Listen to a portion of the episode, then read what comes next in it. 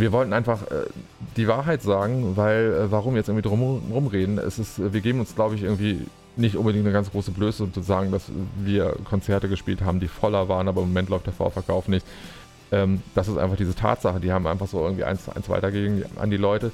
Und die Gründe dafür, ohne jemandem jetzt irgendwie ähm, dafür zu beschuldigen, was überhaupt nicht unsere Absicht ist, ähm, sind von unserer Seite auch voll äh, verständlich so. Hallo und herzlich willkommen zu Bums Zack, dem Schlagzeuger-Podcast. Mein Name ist Sascha Matzen und ich unterhalte mich hier mit Schlagzeugerinnen und Schlagzeugern. Mein heutiger Gast ist Edin Zakaria. Wir reden darüber, wie er von türkischer Militärmusik über 80er Jahre Pop zur Musik seiner Band Mantar gekommen ist. Viel Spaß. Moin Erinsch. Moin Sascha. Äh, ja, Erinsch eigentlich, ne? Eigentlich ein bisschen gerollt, das er, aber. Äh, ja, das kann gesagt, ich ja nicht also, als Norddeutscher. Ach, das krieg ich mal hin. Das, du kannst Schlagzeug spielen. da kannst du auch irgendwie mit dem Mund rollen. Da hast du, es ist absolut ein, absolut ein Argument. Ja, wir haben gerade schon darüber ja. geredet, was für, was für äh, Schindluder mit deinem Namen betrieben wird in Deutschland. Das ist unglaublich, ich habe da keinen Einfluss drauf. Äh, ja. Die Leute machen, was sie wollen. ja, Erich ist ein bisschen hängen geblieben, das ist, da bin ich nicht unbedingt äh, Fan von, aber ich bin auch nicht so einer, der dann irgendwie Leuten viel verbietet. Von daher alles fein. Ja, okay. Okay, aber der Name ist ja, ist ja so wie du, türkischer Herkunft. Und ähm, bist du dann in der genau. Türkei noch geboren oder, oder wie sieht das aus? Nee, nee, ich bin äh, tatsächlich in Deutschland, in meiner Heimatstadt Bremen geboren, äh, vor vielen Jahren, vor sehr vielen Jahren. Am 18. Und, Januar, so viel habe ich rausgekriegt. Ja, ich bin genau auf den Tag genau 20 Jahre jünger als Kevin Costner. Ähm, ah. Am 18. Januar geboren und äh, ja, aber schon irgendwie damals als Kind irgendwie jeden Sommer in die Türkei gefahren, meine Eltern so ein bisschen okay. was davon auch mitgekriegt. Ich muss aber zu dem Namen nochmal sagen, also das ist in keiner Weise ein gängiger Name in der Türkei. Es gibt einen ähnlichen Namen, der lautet Erdinç. Da ist noch ein D noch irgendwie eingebaut. Und auch, okay. auch die Türken haben da manchmal Probleme oder verstehen das nicht. Und außerdem, glaube ich, ist das äh, halt auch ein Name, der sowohl halt bei Mädels als auch bei Jungs geht. Ah, okay. Ist ja bei Sascha auch so. Äh, ja, siehst du. Eine weitere Gemeinsamkeit. Ah, sehr gut. Okay, das heißt, ja. in Bremen geboren. Ähm, hast du Geschwister? Ich habe eine Schwester, äh, zwei Jahre älter. Ja. Ah, okay. Auch in Bremen geboren. Macht die auch Musik? Nee, überhaupt nicht. Äh, ich, ich glaube tatsächlich, dass ich in der Familie kaum jemanden habe, der äh, sich intensiv mit Musik beschäftigt hat. Außer mein Opa, der mal so ein bisschen gerne auf so Handtrommeln getrommelt hat, aber auch nur so zum Spaß. Ja. Okay. Okay, alles klar. Ähm, wie, ja, wie, wie, wie kam es denn dann dazu, dass du zum, zum Schlagzeug gekommen bist? Ich weiß es nicht genau so. Dass, äh, ich hatte großes Interesse, es hat mich immer begeistert und es ging ja auch sehr früh los. Also richtig angefangen hat mein Interesse für äh, Schlagzeug und Schlaginstrumente ja war ich irgendwie zwei oder drei, äh, da waren wir halt auch immer im Sommer in der Türkei und da gab es immer diesen, diesen Spielmannszug, diesen Militärspielmannszug, mhm. der dann irgendwie einmal die Woche ähm, die türkische Flagge gehisst hat, äh, ich glaube am Freitag oder so. Und dann ist diese Parade halt irgendwie durch die Straße gezogen und äh, das klang alles wunderbar, aber mich hat wirklich nur dieses Snare Drum interessiert, so die, dieser Sound und diese Art, das zu ja. spielen. Und teilweise haben die da auch wirklich so vertrackte Sachen gemacht und das hat mich mega begeistert. Und das habe ich dann irgendwie, es gibt so Aufnahmen von mir, äh, die meine Eltern damals also mit dem Kassettenrekorder aufgenommen haben, wo ich mit meinem Mund halt äh, das versuche zu imitieren. Ach krass. Und habe immer auf Sachen gehauen und ähm, und so weiter. Also da war schon großes Interesse und das erste Mal tatsächlich, äh, wie das bei vielen Leuten ist, äh, damals hat man Muppet Show und sowas geguckt und ich glaube, es war wirklich die Folge, wo Buddy Rich äh, in der Muppet Show war, äh, wo ich dachte, ey, das Ach, ist so richtig hammergeil. Äh, ja. Ich glaube, das war wahrscheinlich auch gerade wirklich aktuell, dass er da war. Ähm, und da wollte ich das halt immer machen. Begeisterung war halt irgendwie immer da. Das ist äh, nur erst sehr spät realisiert worden. Dass, ah, äh, okay. weil das war halt so ein bisschen schwierig mit der Umsetzung. So ein Kind will ja immer was machen. Äh, jedes Kind will Schlagzeug spielen oder irgendwas kaputt machen oder irgendwo draufhauen. Deswegen haben meine Eltern das auch nicht so am Anfang halt nicht so wirklich in irgendeiner Form gefördert, dass sie mir in unsere kleine, in unsere kleine Wohnung ein Schlagzeug hätten stellen wollen oder können. Ja. Und äh, so musste ich halt irgendwie auch weiter auf Kissen und ich, ich habe damals ein ziemlich geiles Snare selber gebaut. Es gab diese äh, Keksdosen, diese dänischen Keksdosen. Ja. Und ich habe dann damals meine Matchbox-Autos äh, reingehauen, damit das so ein bisschen wie eine Snare rasselt. Geil. Es klang zwar ein bisschen blechig, aber dadurch, dass, Ja. ich, äh, dass die Autos dran waren, hattest du da so ein bisschen ähm, Sustain abgebaut und äh, das Rasseln war immer da und das fand ich schon fand ich geil. Das, das klingt geil. Das klingt gut. ja, Und womit hast Ja. du draufgehauen? Klassisch mit Kochlöffel?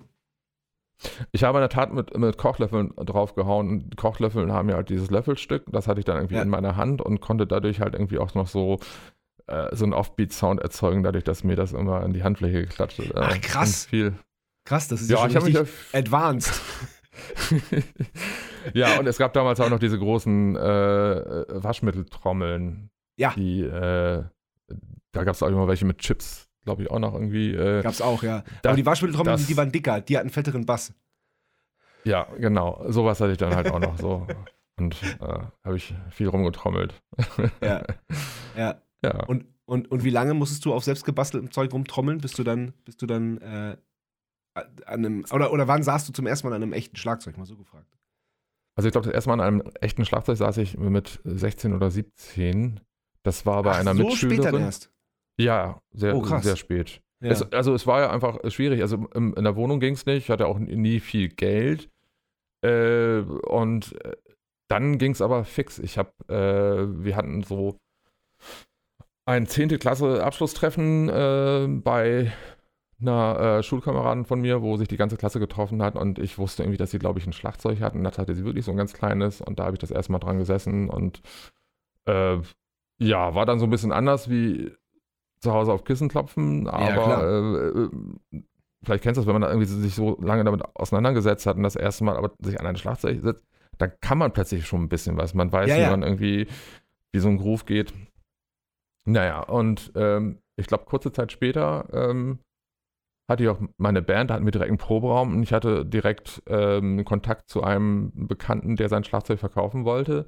Und das ging, ging dann irgendwie Schlag auf Schlag. Und äh, ich glaube, so mit, genau, 1992 hatte ich dann plötzlich so innerhalb eines Monats plötzlich alles. Und dann ging es so los. Ja. Ja, geil. Ja, geil. Und, und Ja. bis dahin äh, ähm, so, sonst keine, keine Berührung sonst zu Musik, kein, keine Musikschule, kein, kein gar nichts, oder wie? Ich hatte immer große Affinität zu Musik. Das heißt, ich, ich habe auch, ne, ich bin ja ähm, sehr sozialisiert mit der Musik, die meine Schwester gehört hat in den 80ern, bis ich dann irgendwie so ein bisschen meinen eigenen Weg gefunden habe. Und das war Was hat die so gehört? 80er, naja, 80er Pop, das ging los. Also mit, mit, mit Aha und Duran Duran und was da irgendwie alles so war, äh, Nick Kershaw und so, das ging so Anfang der 80er so mit dem Ja. Zeug los. Ja. Und ich habe das gehört und dann gab es so eine Phase, wo ich dachte, oh Mann, hast du schlechte Musik gehört? Und jetzt haben wir wieder so eine Phase, wo ich denke, ich stehe dazu und das war richtig geil. Und wenn ich diese Sachen höre, fühle ich mich gut. Wahrscheinlich, weil ich mich jung fühle dann. Ähm, aber das ist auf jeden Fall äh, feine, feines Zeug. Und deswegen habe ich auch äh, neben Schlagzeug irgendwie stand ich immer oft so Keyboard-Gedöns aus den 80ern so. Und ähm, das war auch, kam meinen Eltern ganz gelegen, ähm, dass sie dann sagten, Mensch, hier, spiel doch mal lieber Keyboard, da kannst du auch einen Kopfhörer ranmachen und da ist, pass auf, ein Schlagzeug schon drin. Und ich dachte, oh ja, cool. oh, Killer-Argument. Und dann habe ich so als 12-, 13-Jähriger ein Keyboard gekriegt und äh, Ja. habe dann direkt irgendwie, glaube ich, irgendwie einen Monat Unterricht gehabt, so ein bisschen mit Noten und so, aber dann meinten meine Eltern auch so, ja, den Rest bring dir mal lieber selber bei. Habe ich auch ganz lange gemacht, so irgendwie viel rumgedaddelt, rumgedudelt und so, Ja. aber hat keine Band als Keyboard oder so angefangen, so mein Herz schlug dann irgendwann tatsächlich ja, ja, noch okay. für Schlagzeug, so. Ja, Genau. Ja, okay. Ich bin jetzt gespannt, ich bin jetzt gespannt, wie wir die Kurve kriegen vom, äh, von, von türkischer Marschmusik über Buddy Rich, über äh, 80er Jahre Pop zu dem, was du heute machst. Ja, das, was ich heute mache, das äh, war ja auch eigentlich gar nicht so das, was ich äh, dachte, was ich äh, noch machen würde. Für mich war das ja sehr interessant, dass ich, weil ich eigentlich mit Musik soweit beruflich oder irgendwie als Hobby auch schon ein bisschen abgeschlossen hatte, äh, weil ich einfach äh, damals äh, eine Freundin hatte, ich hatte einen Job und ja, einen Proberaum hatte ich nicht mehr und auch lange nicht mehr Schlagzeug gespielt. Da dachte ich so, ja, das ist jetzt auch irgendwie das war so eine Jugendsünde, jetzt machst du was anderes, habe ich so gedacht. Aber irgendwann Okay, hat ach mein krass, Freund. wirklich. Ja, wir haben, ich glaube, kurz bevor wir jetzt mit Manta angefangen haben, ähm, haben wir so äh, mit einem anderen Kumpel noch ähm, so ein bisschen gejammt und hatten vor, eine Band zu machen, aber vielleicht kennst du das so, wenn das nicht so wirklich ambitioniert ist, dann probst du einmal im Monat, dann, ja, es ist schon wieder drei Monate her, was haben wir letztes Mal nochmal gemacht? Ah, lass doch erstmal das, irgendwie, ja, cool. Und dann hat irgendwie äh, der eine keine Zeit und dann, ja, verläuft sich das irgendwie. So, sowas in der Art war das. Dann habe ich noch ein bisschen Schlagzeug gespielt, aber also nicht wirklich geübt oder so. Das war dann irgendwie so, was man gerade so konnte. Ja. Und dann hat Hanno irgendwie sich, glaube ich, Ende 2011 nochmal bei mir gemeldet und meinte so, äh, er ist auch so ein bisschen unzufrieden mit seiner aktuellen Band. Er möchte irgendwie noch was, äh, was Hartes machen so und Mhm. ob ich da Bock hätte, äh, da einzusteigen. meinte ich so, ja, lass uns mal probieren. Und äh, dementsprechend haben wir damit angefangen. Das Lustige ist, äh, ich habe halt irgendwie nie, das nie so wirklich gelernt mit dem Schlagzeugspielen und deswegen Ja. ähm, bin ich auch immer sehr schnell ähm, sehr bescheiden, was meine Skills angeht. Und er hat mich damit gelockt und meinte dann irgendwie so, lass mal was zu zweit machen oder irgendwie mal versuchen, irgendwie sowas Richtung Black Keys. Und dann ich da so, Mhm. ja, ich glaube, das ist drummäßig noch machbar, irgendwie so ein bisschen mit Tempo grooven so. Aber da, damit hat er mich halt nur gelockt und äh, jetzt mu- muss ich irgendwie so ganz anstrengendes Zeug spielen. Also nicht wirklich spielerisch anstrengend, aber so wie ich das spiele, ist das für mich immer so sehr schweißtreibend. ja, Ja, aber, ähm, aber du sagst so, dass du, dass du so, dass du so, dass dir die Skills fehlen. Aber das sehe ich ja natürlich komplett anders, weil auch der, ähm, Mhm.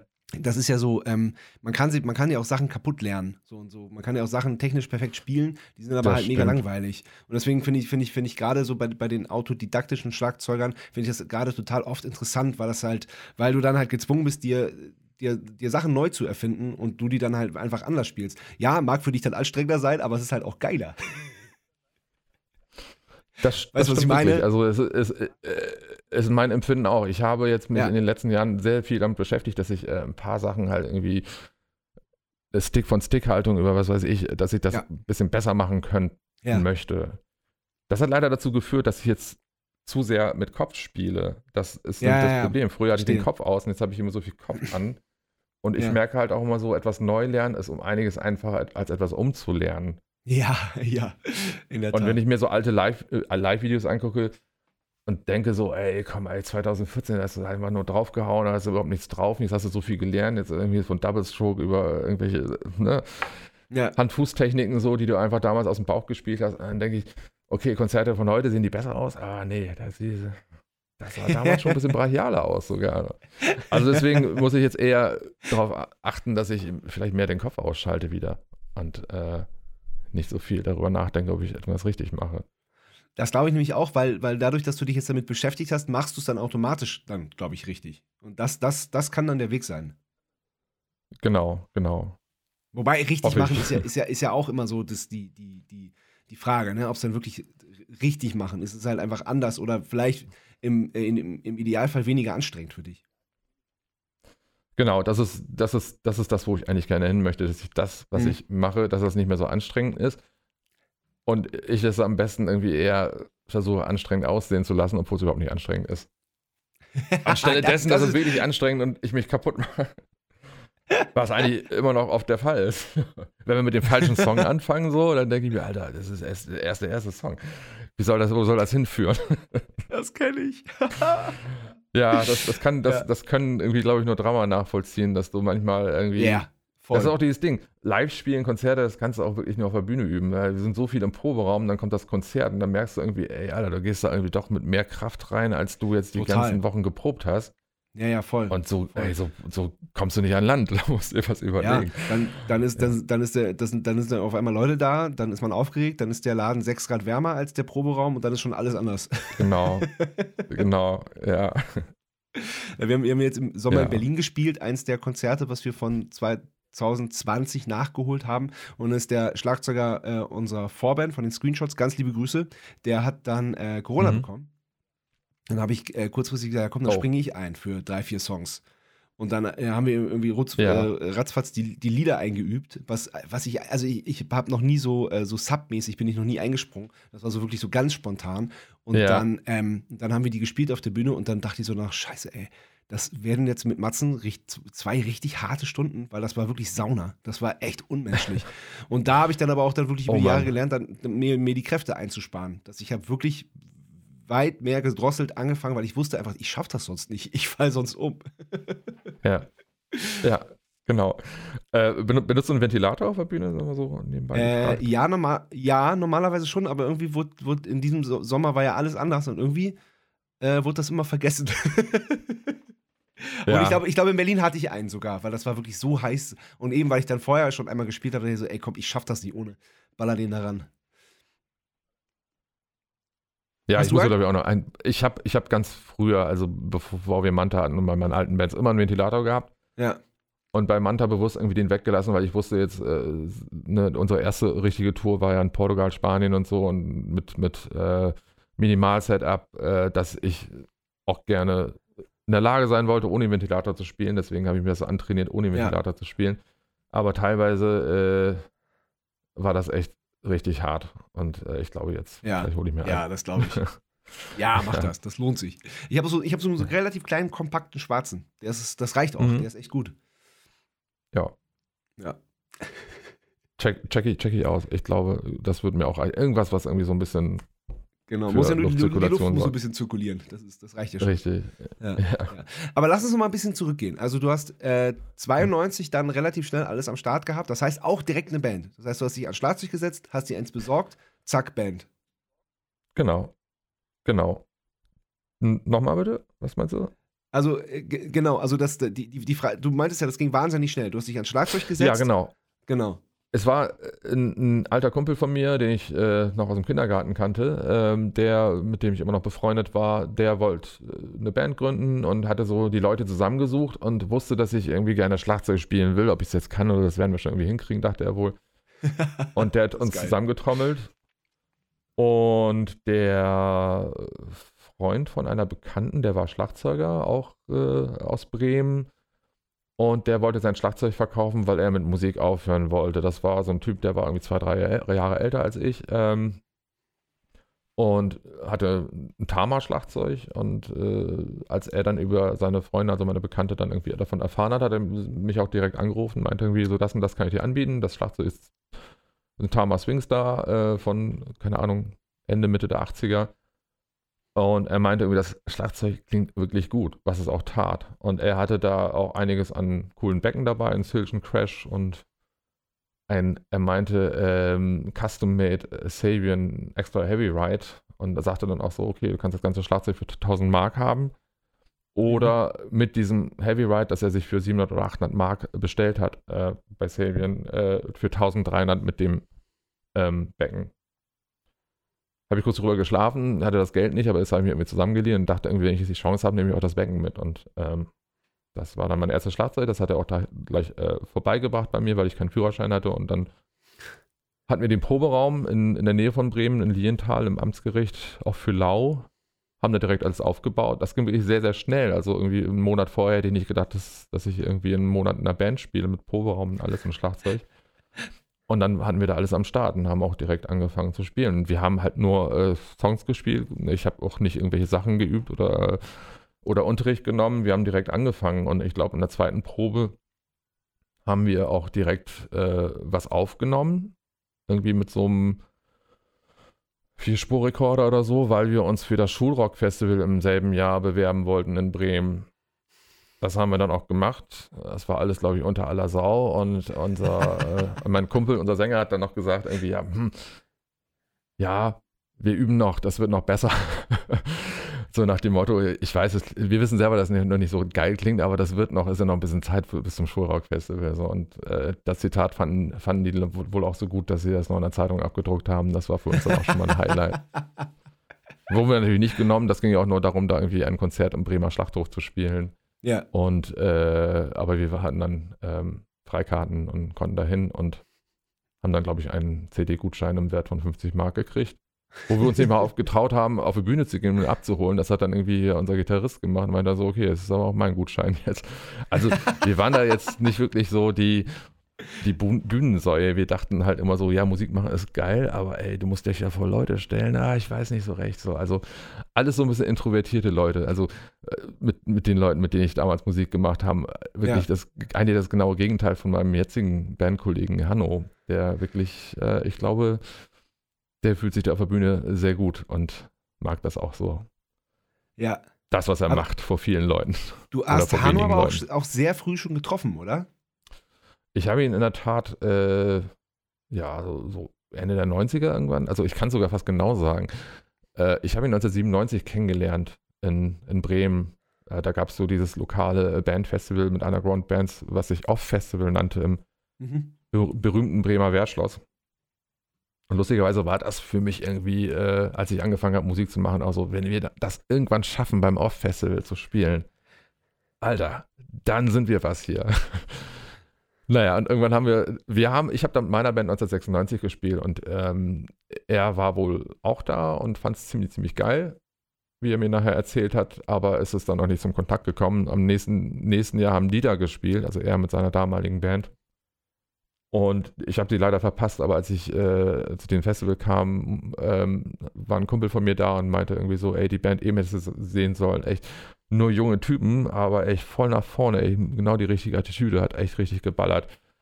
Und ich da so, okay, hm, das klingt ja interessant, wer waren das alles so? Und dann war das bei dem Festival so, dass äh, die ganzen Bands natürlich auch immer dafür sorgen, hat halt jeder irgendwie neben Konzertspielen auch die Aufgabe, Tresen zu machen oder ähm, darauf zu achten, dass der Ablauf irgendwie, äh, dass die Bands nicht zu sehr überziehen. Also hätte jeder seine, seine Aufgabe und dann meinte mein Kumpel so hier, der, der Schlagzeuger, der ist da gerade am Tresen, dann bin ich und hab den angelabert und so hat man sich kennengelernt, dann ich, kam Hanno auch noch vorbei. Ja, und dann haben wir uns ziemlich schnell angefreundet. Ich war ja schon ein paar Jahre älter als die Band oder als Hanno. Ja. Ähm, aber man hat sich irgendwie, es hat sehr, sehr schnell geklickt und das war äh, eine sehr äh, entspannte und unkomplizierte Freundschaft so. Und mit, wenn man so irgendwie cool. so eine Basis hat, irgendwie, dass, dass, dass man Freunde hat, die Musik machen, dann versteht man sich auch auf anderen Ebenen und dann geht man auf Konzerte und dann geht man auch mal im Proberaum, trinkt ein Bierchen, macht Musik, Jam zusammen. Das ist äh, auf jeden Fall äh, sehr lustig gewesen, war gute Zeit. Irgendwann haben wir uns ja. aus den Augen verloren, aber wie gesagt, dann irgendwie äh, ja, so Ende der 2000er dann irgendwann wieder gefunden ja. das Ding aus, aus den Augen verloren. Also Hanno ja, hat ja immer sehr viel Musik gemacht und war auch ja. irgendwie sehr beschäftigt damit und wir hatten halt immer unsere eigenen Bands. Wir sind nie so wirklich auf die Idee gekommen, zusammen Musik zu machen, weil man ist halt, halt um ein bisschen gewissen Respekt. Man möchte irgendwie den anderen nicht irgendwie aus seiner Band klauen oder so. Ja, oder. Das, äh, da waren wir, glaube ich, beide zu, ja, zu respektvoll oder so. Okay. Aber als dann irgendwann ich nichts musikalisch mehr gemacht habe und er, ähm, wie gesagt, neben seiner eigentlichen Band irgendwie auch noch was anderes machen wollte, ähm, damit dann tatsächlich mal versucht.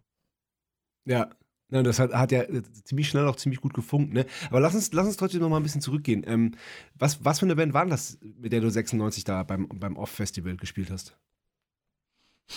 Ähm, das war auf jeden Fall, ähm, weil ich in den, in den 90ern auch sehr viel Grunge gehört habe, äh, musikalisch wirklich äh, ziemlich grungiges Zeug, so ähm, irgendwas zwischen Nirvana und Matane, so. Das, die, die Band, also wir haben ne, drei, drei Konzerte gespielt, glaube ich, okay. mit dieser Band. äh, nicht wirklich was Erwähnenswertes. Eine äh, ne, ne Dreier, also Besetzung, ich am Schlagzeug, mein äh, Kumpel Klaus an Gitarre und Gesang und seine Freundin Birte am Bass. Die Band hieß Kate's Bees. Also wie die Bienen von Kate ja. Ähm, Namen sind immer so, das ist für mich immer so ein bisschen schwierig. Eigentlich braucht man einen Namen, damit du äh, weißt, wovon du redest. Ob jetzt ein Name irgendwie sehr bedeutungsvoll ist bei einer Band. Ich glaube, ähm, glaube da nicht wirklich so sehr dran. Ja. Ich mag es auch immer so, wenn Buchstaben gut aussehen. Also darf jetzt nicht, nicht, nicht, nichts, äh, nichts ganz Schlimmes bedeuten oder irgendwie etwas, was zu sehr aneckt, aber äh, es ist einfach ja ein, ein Wiedererkennungsmerkmal. Ja. Und bei Kate's Beast dachte ich einfach so, hm, ja, keine Ahnung, Beast wahrscheinlich, weil wir auch mit viel mit Fatz und so arbeiten, dass das so ein bisschen wie, vielleicht so wie in diesen Bienensummen ist und Ah. Ja, der Rest ist einfach. ja. So war das ja. damals. so war das damals. ähm, ja, ähm, was, was, ist, was, ist, was ist vor, vor äh, du sagst immer Manta, ne? Eigentlich ist das ja Mantar natürlich wieder mit dem ja, ja, genau. ja. Ähm, also ist auch ganz lustig, was, wie an, ja. Ich sag. Ich wollte nur sagen, es ist ganz lustig, wie, wie andere äh, Länder das aussprechen. Ah, das glaube ich. Äh, die, die Amis sagen, glaube ich, am liebsten Mantar oder, mhm. oder die korrigieren sich dann selber. Oh, ne, it's Mantar. Mantar, Mantar. und ich denke da irgendwie, ey Leute, wenn ihr wüsstet, das heißt einfach nur Pilz. Und das heißt, ne, ich weiß auch gar nicht, ob damit so psychedelische Pilze gemeint sind, aber einfach, oder der, der Pilz, den man in die Suppe packt. Äh, ähm, ich finde einfach, das sieht gut aus. Mit Bandname mit M ist ja immer geil. und äh, die restlichen Buchstaben sehen auch gut aus. Von daher, ähm, okay. Ja, aber es, es klingt auch schon irgendwie geil, weil es auch so ein, äh, es ist ja, äh, das Wort gibt es ja nicht im Deutschen. Ja. Ja. Und deswegen, deswegen, es, es sieht gut aus und es klingt gut. Und irgendwie auch so ein bisschen, es klingt halt so ein bisschen hart irgendwie. Also würde jetzt bei hinter der Band äh, Mantar oder Mentar würde jetzt würde man jetzt irgendwie nicht äh, 80er Jahre Pop vermuten. Wahrscheinlich. Aber ich glaube, das hat sich durch uns zur Härte entwickelt. okay. Ja, ich glaube, das ist so ein bisschen Auslegungssache. Natürlich äh, finde ich mittlerweile auch, dass es hart klingt, aber das habe ich früher nie gedacht als Kind, okay. wo ich äh, dieses Wort schon äh, des Öfteren benutzt habe. Wo ja, ja, okay. meine Mutter gefragt hat, irgendwie, äh, ob da noch Pilze in die Suppe sollen. Ja, stimmt, das, so kann man es auch sehen. Aber wenn man als, als Deutscher das Wort nicht kennt, na gut, aber ich habe es auch natürlich ja. im, äh, mit euch im Zusammenhang kennengelernt und auch gleich mit dem geilen Schriftzug mhm. und so. Ja, stimmt, ich glaube, du hast recht. Ich glaube, das ist die, das Wort hat durch euch die Härte entwickelt. Ja, ja. Ich weiß, Was ich ist weiß denn noch passiert äh, zwischen 92 und der, äh, oder, oder 96, 97, als du, als du Hanno kennengelernt hast, zwischen ähm, der, der Gründung? Also musikalisch, aber, aber auch bei dir so. Ach so, ich habe zwischenzeitlich noch eine andere Band gehabt. Ja, meine ich. Äh, auch nur ganz kurz, da haben wir, glaube ich, auch nur fünf, sechs Konzerte gespielt, aber das, das, das war tatsächlich äh, für meine Verhältnisse so ziemlich erfolgreich. Also wir haben eine Band gegründet, so in dem, in dem äh, auch mit meinem Kumpel Martin, der mich sozusagen auch auf äh, Hanno aufmerksam gemacht hatte 1997. Ah, ja. Ähm, und dem, dem Kumpel äh, Tammo, mit dem äh, wir, äh, ich glaube, kurz bevor wir mit Manta angefangen haben, auch irgendwie in Dreierbesetzung ein bisschen was gemacht haben. Äh, wir hatten eine Band äh, mit keinem Bass, zwei Gitarren, einem Schlagzeug und waren sehr beeinflusst von, diese, von dieser Punk-and-Roll-Welle damals, so was da aus, äh, aus dem Norden Nordeuropa kam, aus, mhm. also von Helicopters und Lucifer so, wir konnten muss ich nochmal sagen, äh, wir konnten wirklich nicht so gut zocken, aber äh, wir hatten da Bock drauf und wir hatten irgendwie so Attitüde und dann haben wir da eine Band gegründet und ähm, das kam halt super gut an. Also die paar Konzerte, die wir gespielt haben, das mochten die Leute und ähm, und wir haben damals tatsächlich auch bei einem Bandcontest mitgemacht ähm, und den dann auch gewonnen. Damit haben wir überhaupt nicht gerechnet, so, aber äh, das, das hat irgendwie den Nerv der Leute getroffen und haben wir diesen Band-Contest gewonnen und äh, haben dann noch eine Aufnahme gemacht, aber dann haben, hat sich das alles so verlaufen. Dann war das, glaube ich, auch so, dass unser eine Gitarrist, der wollte da irgendwie studieren, hatte irgendwie andere Vorstellungen. Und ähm, ja, dann lief das halt irgendwie nicht mehr so. Wir waren so ein bisschen inkonsequent. Ja, aber, ja, aber schade, oder? Oder, oder, wie, wie, oder, oder wie, wie, wie war das damals für dich? Äh, hattest du richtig was rein, hattest du richtig so, so Hoffnung reingesteckt und, und, und richtig Gas gegeben? Oder? Hätte ich, ich war ja Langzeitstudent, das heißt irgendwie, was ich studienmäßig gemacht habe, so an der Uni, das war also eh unwichtig, das habe ich eh gemacht, damit ich irgendwie äh, sozusagen äh, da irgendwelche Leute habe, mit denen ich abhängen kann und äh, abends dann immer im Proberaum gehen und nebenbei noch jobben. Ähm, also ich hätte mich da schon gerne reingehängt. Das, das Lustige ist, man ist da halt noch ein bisschen grün hinter den Ohren gewesen, so wie das Geschäft wirklich ja. Äh, läuft und wie reinhängen und wie viel Arbeit das ist, das habe ich ja erst dann Jahre später mit Manta kennengelernt und äh, ja. ich wollte damals einfach so, ja, warum nicht irgendwie Konzerte spielen? Kannst du, man muss ja mal gucken, wie das ist, jeden Tag ein Konzert zu spielen, auf Tour zu sein, da war ich immer sehr neugierig aber dazu ist es mit der Band halt nie gekommen, weil wir da einfach auch die finanziellen Mittel nicht hatten und ähm, auch kein Gefährt so. Musst dir vorstellen, also zwei Leute haben halt überhaupt kein Geld. Der eine verdient was, was, was, was reicht, um seine Miete zu zahlen. Ähm, Mhm. so richtig äh, eine Booking-Agentur oder eine Firma, die dir irgendwie noch ein bisschen Geld schenkt, damit du das machen kannst, gab es nicht. Wir hatten zwar diesen Wettbewerb gewonnen, aber ähm, so viel Geld war das jetzt auch nicht, was wir da gekriegt haben. Das war eigentlich für Aufnahmen Ja. gedacht. Und daran ist das irgendwie gescheitert. Und wir hatten, glaube ich, irgendwie nicht wirklich so viel ähm, initiatives Denken, dass man versucht hat, irgendwie da irgendwas rauszumachen oder irgendwie unseren Mitteln entsprechend doch irgendwas an den Start zu kriegen. Ich glaube, da hat so ein bisschen so das Zugpferd auch ge gefehlt. Das, das, das Ding ist, wenn, ähm, wenn man Bock hat, aber, aber alle Leute so in der Band irgendwie so ein bisschen semi sind, was, was Organisation angeht, dann ist das tatsächlich, dann bleibt die Kuh halt im Stall. So. Das Ja, ist ja, leider klar. so. Ja, voll. Naja, und dann. und sie gerade, und gerade, das ist, das ist ja auch ein Klassiker, ne? Dass dann, dass dann einer darauf kommt, ah, er möchte doch lieber studieren und sich darauf konzentrieren und so und dann, äh, dann zerfällt es halt nach und nach, ne?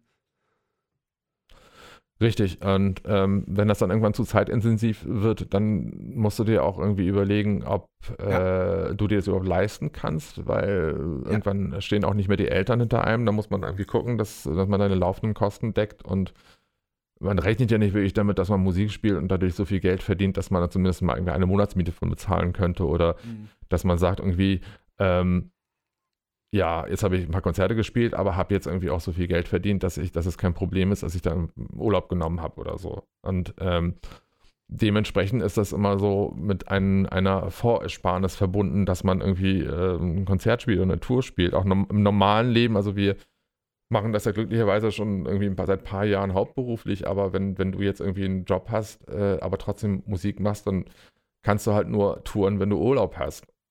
Und wenn du Familie Mhm. hast, dann will aber die Familie mit dir was machen, wenn du Urlaub hast. Mhm. Mhm. Und das kollidiert halt irgendwie sehr stark. Und für dich ist es natürlich auch so, wenn du, wenn du einen harten Job hast und Urlaub nimmst oder Urlaub hast, dann ist das natürlich auch Regenerationszeit für dich. Aber wenn du in dieser Zeit irgendwie dann irgendwie noch äh, 20 Tage auf Tour bist, dann brauchst du davon wieder eine Regenerationszeit. Aber nein, dann Ja. musst du wieder zur Arbeit. Ja. Das ist alles irgendwie nicht wirklich Das, hält, einfach. das hält man nicht lange durch. Eben, ja. Ja. Ja, voll. Voll. Ähm, du, hast vorhin erzählt, dass du äh, zeitweise im, äh, im Molotow gearbeitet hast, als, als Türsteher. Ja, das hat sich auch so ein bisschen so äh, entwickelt, weil ich da, glaube ich, auch ein bisschen kräftiger war oder auch so ein bisschen Leute sich mich als Türsteher hätten vorstellen können.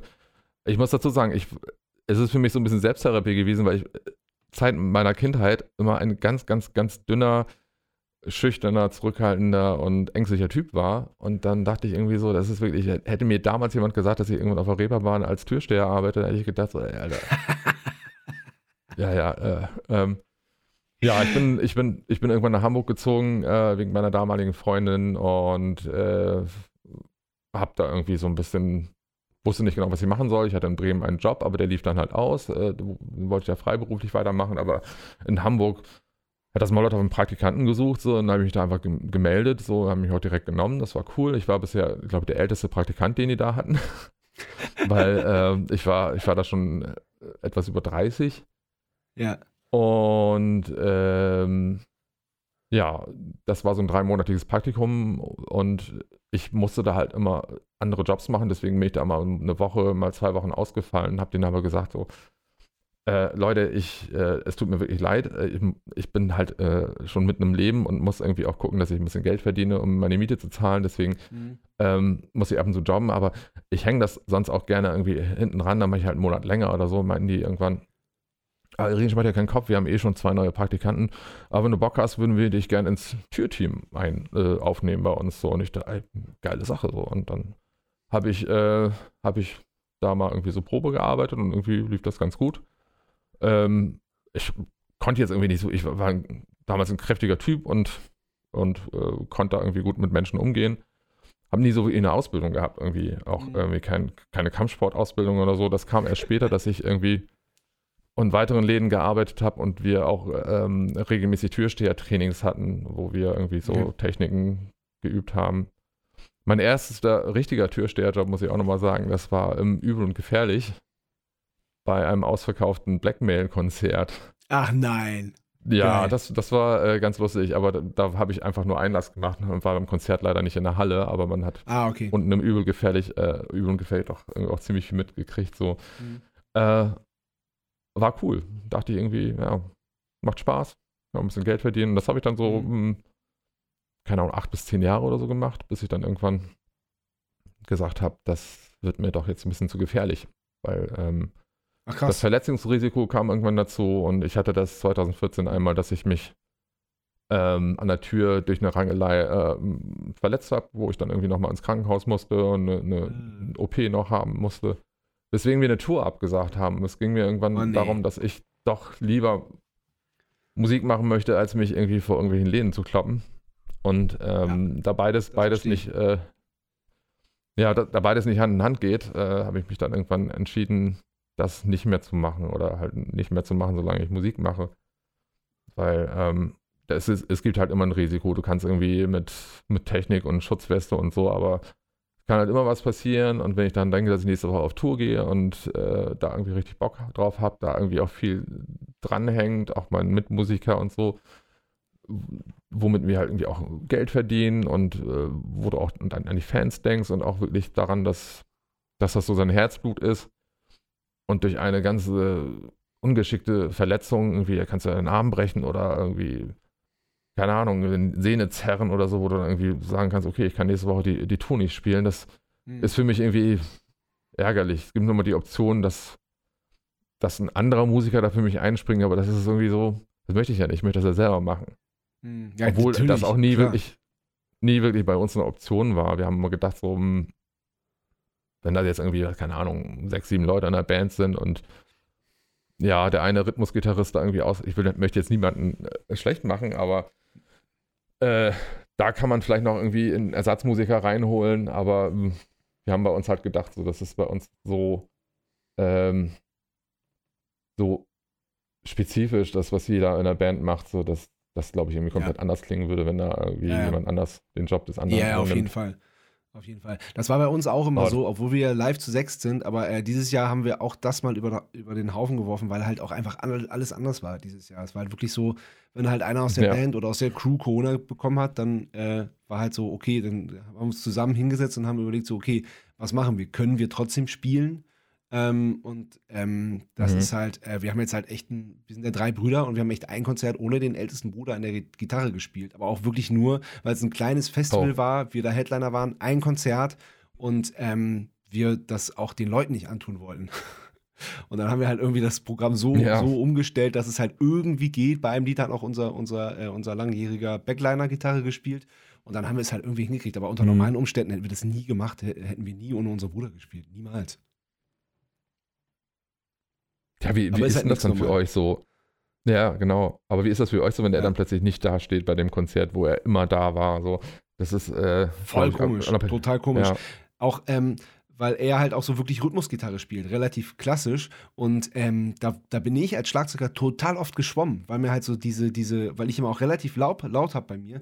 Äh, ich, da, diese rhythmische Informat- Information hat mir unfassbar gefehlt. Ich bin dann echt so, wow, weil ich so, scheiße, weil, wo bin ich denn jetzt? Was, wo, wo, echt, es waren ein paar, gab echt ein paar, paar Situationen, gab ein paar Momente so. so oh Mann, ey. Oh Mann. Aber jetzt seid ihr alle wieder gesund, oder? Äh, Alle gesund, Hattest- alle am Start. Wir haben, äh, wir haben alle Konzerte gespielt. Eins mussten wir absagen, weil dann doch einfach zu viel Corona im Band und Crew war. Das war einfach, haben wir gedacht so, Mhm. ey, wir hätten es vielleicht irgendwie geschafft, aber es war auch vor Ort, hätte es gar kein Catering gegeben, weil die auch alle Corona hatten und irgendwie keine Hands waren da Ja. und irgendwie uns, unsere äh, Band so dezimiert, Crew dezimiert und haben gesagt so, ey, komm, nee, bei aller Liebe, aber irgendwann muss man auch sagen, so, es, es geht einfach nicht. Und dafür konnten wir dann aber alle anderen spielen und sind sogar noch einmal eingesprungen, extrem kurzfristig auf dem Festival. Das heißt, wir haben, das hat sich dann quasi ausgeglichen. ja, dann passt das ja wieder. Hatte, hattest passt du das wieder. Corona? Hattest du den wieder? ich hatte Corona, genau. Ich habe es äh, im den ganzen April quasi gehabt. Das war ganz gut. Das war genau zwischen Studio und Festivals. Das heißt, ich habe nur eine, äh, eine, äh, äh, eine Recording-Session verpasst, aber da, da wurden eh nur noch äh, so, so Overdubs gemacht. Also Schlagzeug, Gitarre, Bass, Gitarre haben wir live eingespielt im Studio und dann äh, haben sich die anderen äh, danach nochmal in Berlin getroffen, um nochmal so ein paar zusätzliche Gitarren, ein bisschen Gesang aufzunehmen. Da wäre ich gern dabei gewesen, aber es war nicht zwingend notwendig. Von daher war es ganz okay. Ja. Da war das ja gar nicht mehr so schlecht getimt. So. Genau. Also ich Genau. ich habe ja dieses Jahr auch ge gekriegt und ich habe äh, lange dran äh, geglaubt, dass ich immun dagegen bin, aus irgendwelchen Gründen, Mhm. wegen meiner Blutgruppe oder keine Ahnung. Weil, weil meine Frau das im März gekriegt hat und wir zusammen rumhingen. Ich habe es einfach nicht bekommen. Und dann habe ich Ach, es im. Juli Ja. ich habe es im Juli ge gekriegt und, und wir waren kurz vorher äh, bei Hanno in Florida und haben noch ein Festival, unser erstes Konzert nach, nach der ganzen Corona-Zeit in Seattle gespielt auf dem Festival. ja. Und da habe ich mir das, glaube ich, eingefangen. Dann bin ich zurückgekommen und dann Ach, direkt scheiße. irgendwie positiver Test. Und ich hing da auch ziemlich äh, lang äh, in den Seilen. Also es hat mich so ein bisschen Ja. so drei, vier Tage mit Fieber und dann aber auch dieses Schwächegefühl und so. Und da mussten wir tatsächlich auch ein Konzert absagen, ein Festival in Dortmund. Ach, scheiße. Äh, aber war da, es war da einfach, ich habe ich hab Schlagzeug spielen ging, aber danach ging es einfach äh, mega schnell bergab. So, dann, dann war ich äh, wirklich Ja. äh, richtig kaputt und fertig und kam dann nochmal Fieber und so. Ich wollte nur sagen, dass ich mich so geärgert habe, dass ich hatte irgendwie zweieinhalb Jahre Zeit, um Corona zu kriegen. Wir haben keine Konzerte gehabt. Und dann spiele spiel ich, werde ich, kriege ich diese Krankheit, gerade wo es mit den Konzerten losgeht. Da dachte ich, das kann ja nicht sein. Ja, das ist sau ärgerlich. Ja, das, Ja. Ist, das, ist, das ist wirklich sau ärgerlich. Ja, Ja. ja. Ja, ja, krass. Ähm, komm, bevor wir richtig bei deiner, bei deiner Band einschlagen, machen wir mal die erste Kategorie und die heißt Entweder oder. Entweder oder. Erste Frage ist wie fast immer: Bier oder Wein? Ähm, Bier. Also nicht unbedingt, weil ich äh, Wein nicht mag, ähm, aber Bier schmeckt mir einfach besser und äh, ich bin auch, glaube ich, eher so der Typ, der auch größere Schlücke nimmt und ich dachte immer eine ganze Zeit lang, ich mag Bier nicht so sehr, aber dann hast du einfach das falsche Bier getrunken, denke ich mir mittlerweile. äh, von daher, ja, ist in der Tat so. Irgendwie, man sollte, wenn man Ja, ja, klar. Das, das so ziemlich so das erste Bier, was ich getrunken habe, war ein warmes Hakebeck und äh, da dachte ich Oh. dann irgendwie kurz danach auch so, ja, nee, Cola schmeckt mir besser und äh, von daher habe ich äh, dann über die Jahre aber gemerkt, dass es zum einen an der Temperatur liegt.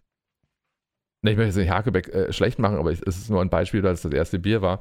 Und dass es tatsächlich auch Biere gibt, die einem vielleicht nicht unbedingt so munden. Also äh, die Geschmacksvariationen von Bier, die, die können auch schon weit auseinandergehen. Absolut, ja. Total. Ich bin aber zum Beispiel auch einer, der trinkt nicht unbedingt gerne Alkohol zum Essen, obwohl es gerade im Türkischen diese Kultur gibt, äh, Rake irgendwie äh, mit Speisen zu sich zu nehmen. ja. Ähm, tr trinke ich lieber äh, vor dem Essen oder nach dem Essen. Mein, das geht mir auch so. Bier. Also klar, wenn man so essen geht, dann trinke ich wohl auch gerne mal ein frisch gezapftes dazu, aber eigentlich trinke ich dann, dann esse ich und dann trinke ich weiter. Mhm. Also es ist tatsächlich dann, doch stimmt. Also nicht so. gleichzeitig. Nee, Ja. irgendwie nicht. Aber ja, stimmt. Aber es stimmt, da habe ich noch nie drauf, ist mir noch nie aufgefallen. Aber stimmt. Genau. Ja, geil. Ja, da muss ich natürlich wieder für, äh, Werbung machen für mein eigenes Bier. Ich glaube, das erzähle ich aber eh in jeder Ah, okay. Das, das ein, ein, äh, das, das heißt auch Bum Zack und habe ich mit einem, Gast bei mir, der eigentlich Brauer ist, aber auch Hobbyschlagzeuger. Und wir sind drauf gekommen, dass Bier besser schmeckt, wenn es im Gärprozess mit Schlagzeug bespielt wird. Und das, mach, das, das, das machen wir jetzt. Der Probesud, ähm, der ist fertig. Da sind, äh, da sind 100 Flaschen Bier Mhm. rausgekommen, von denen auch schon viele getrunken wurden. Das ist wirklich sehr, sehr lecker geworden. Und jetzt gehen wir in, in Produktion, dass es dieses Jahr noch, Och, Mann. äh, dieses Jahr noch fertig ist. Ich bin da auf jeden Fall interessiert dran, das auch so, zumindest mal zu kosten. So. Ja, unbedingt, ey. Unbedingt. Ja, es ist jetzt gut, jetzt muss man Etiketten machen und dann, das, das lasse ich aber auch von einem, äh, von einem Schlagzeuger machen, der, der schon im Podcast war, damit so alles aus einem Guss ist und so. Und das ist echt, ähm, Ja. das, ist ein, es ist echt, das ist echt ein feines Projekt. Das macht richtig Spaß. Geil, geil, das wusste ich nicht, geil. Ja. ja, sehr gut. Ähm, okay, einsame Insel oder Innenstadt? Ähm, da muss ich jetzt einfach eine Antwort geben. Ich glaube, es hat sich verändert. Ich würde jetzt sagen, einsame Insel. Weil ähm, ich wohne in der Innenstadt, beziehungsweise seit Jahren in einer großen Stadt und ähm, ich, mir reicht das ganz oft das Gefühl, dass ich äh, ähm, so ein bisschen äh, in einer urbanen Gegend wohne, aber ich nutze nicht die Vorteile, die es mir bietet. Und da denke ich mir irgendwie, wenn ich so ein bisschen Kopfarbeit mache, kann ich mir auch natürlich auch vorstellen, dass ich auf einer einsamen Insel bin und mhm. äh, meine Ruhe habe. Aber wenn ich will, wären da noch andere Leute. Einfach nur so, damit ich das, das glaube, auch wenn es nicht so ist. Also das Ding ist, ich habe in den letzten Jahren wirklich nicht unbedingt sehr viel so die Vorteile, die mir eine Großstadt wie Hamburg bietet, äh, genutzt und habe dann eher äh, meinen Kram, meine Arbeit zu Hause gemacht oder war im Proberaum oder bei meinem Übungsset äh, zu Hause oder war äh, verreist.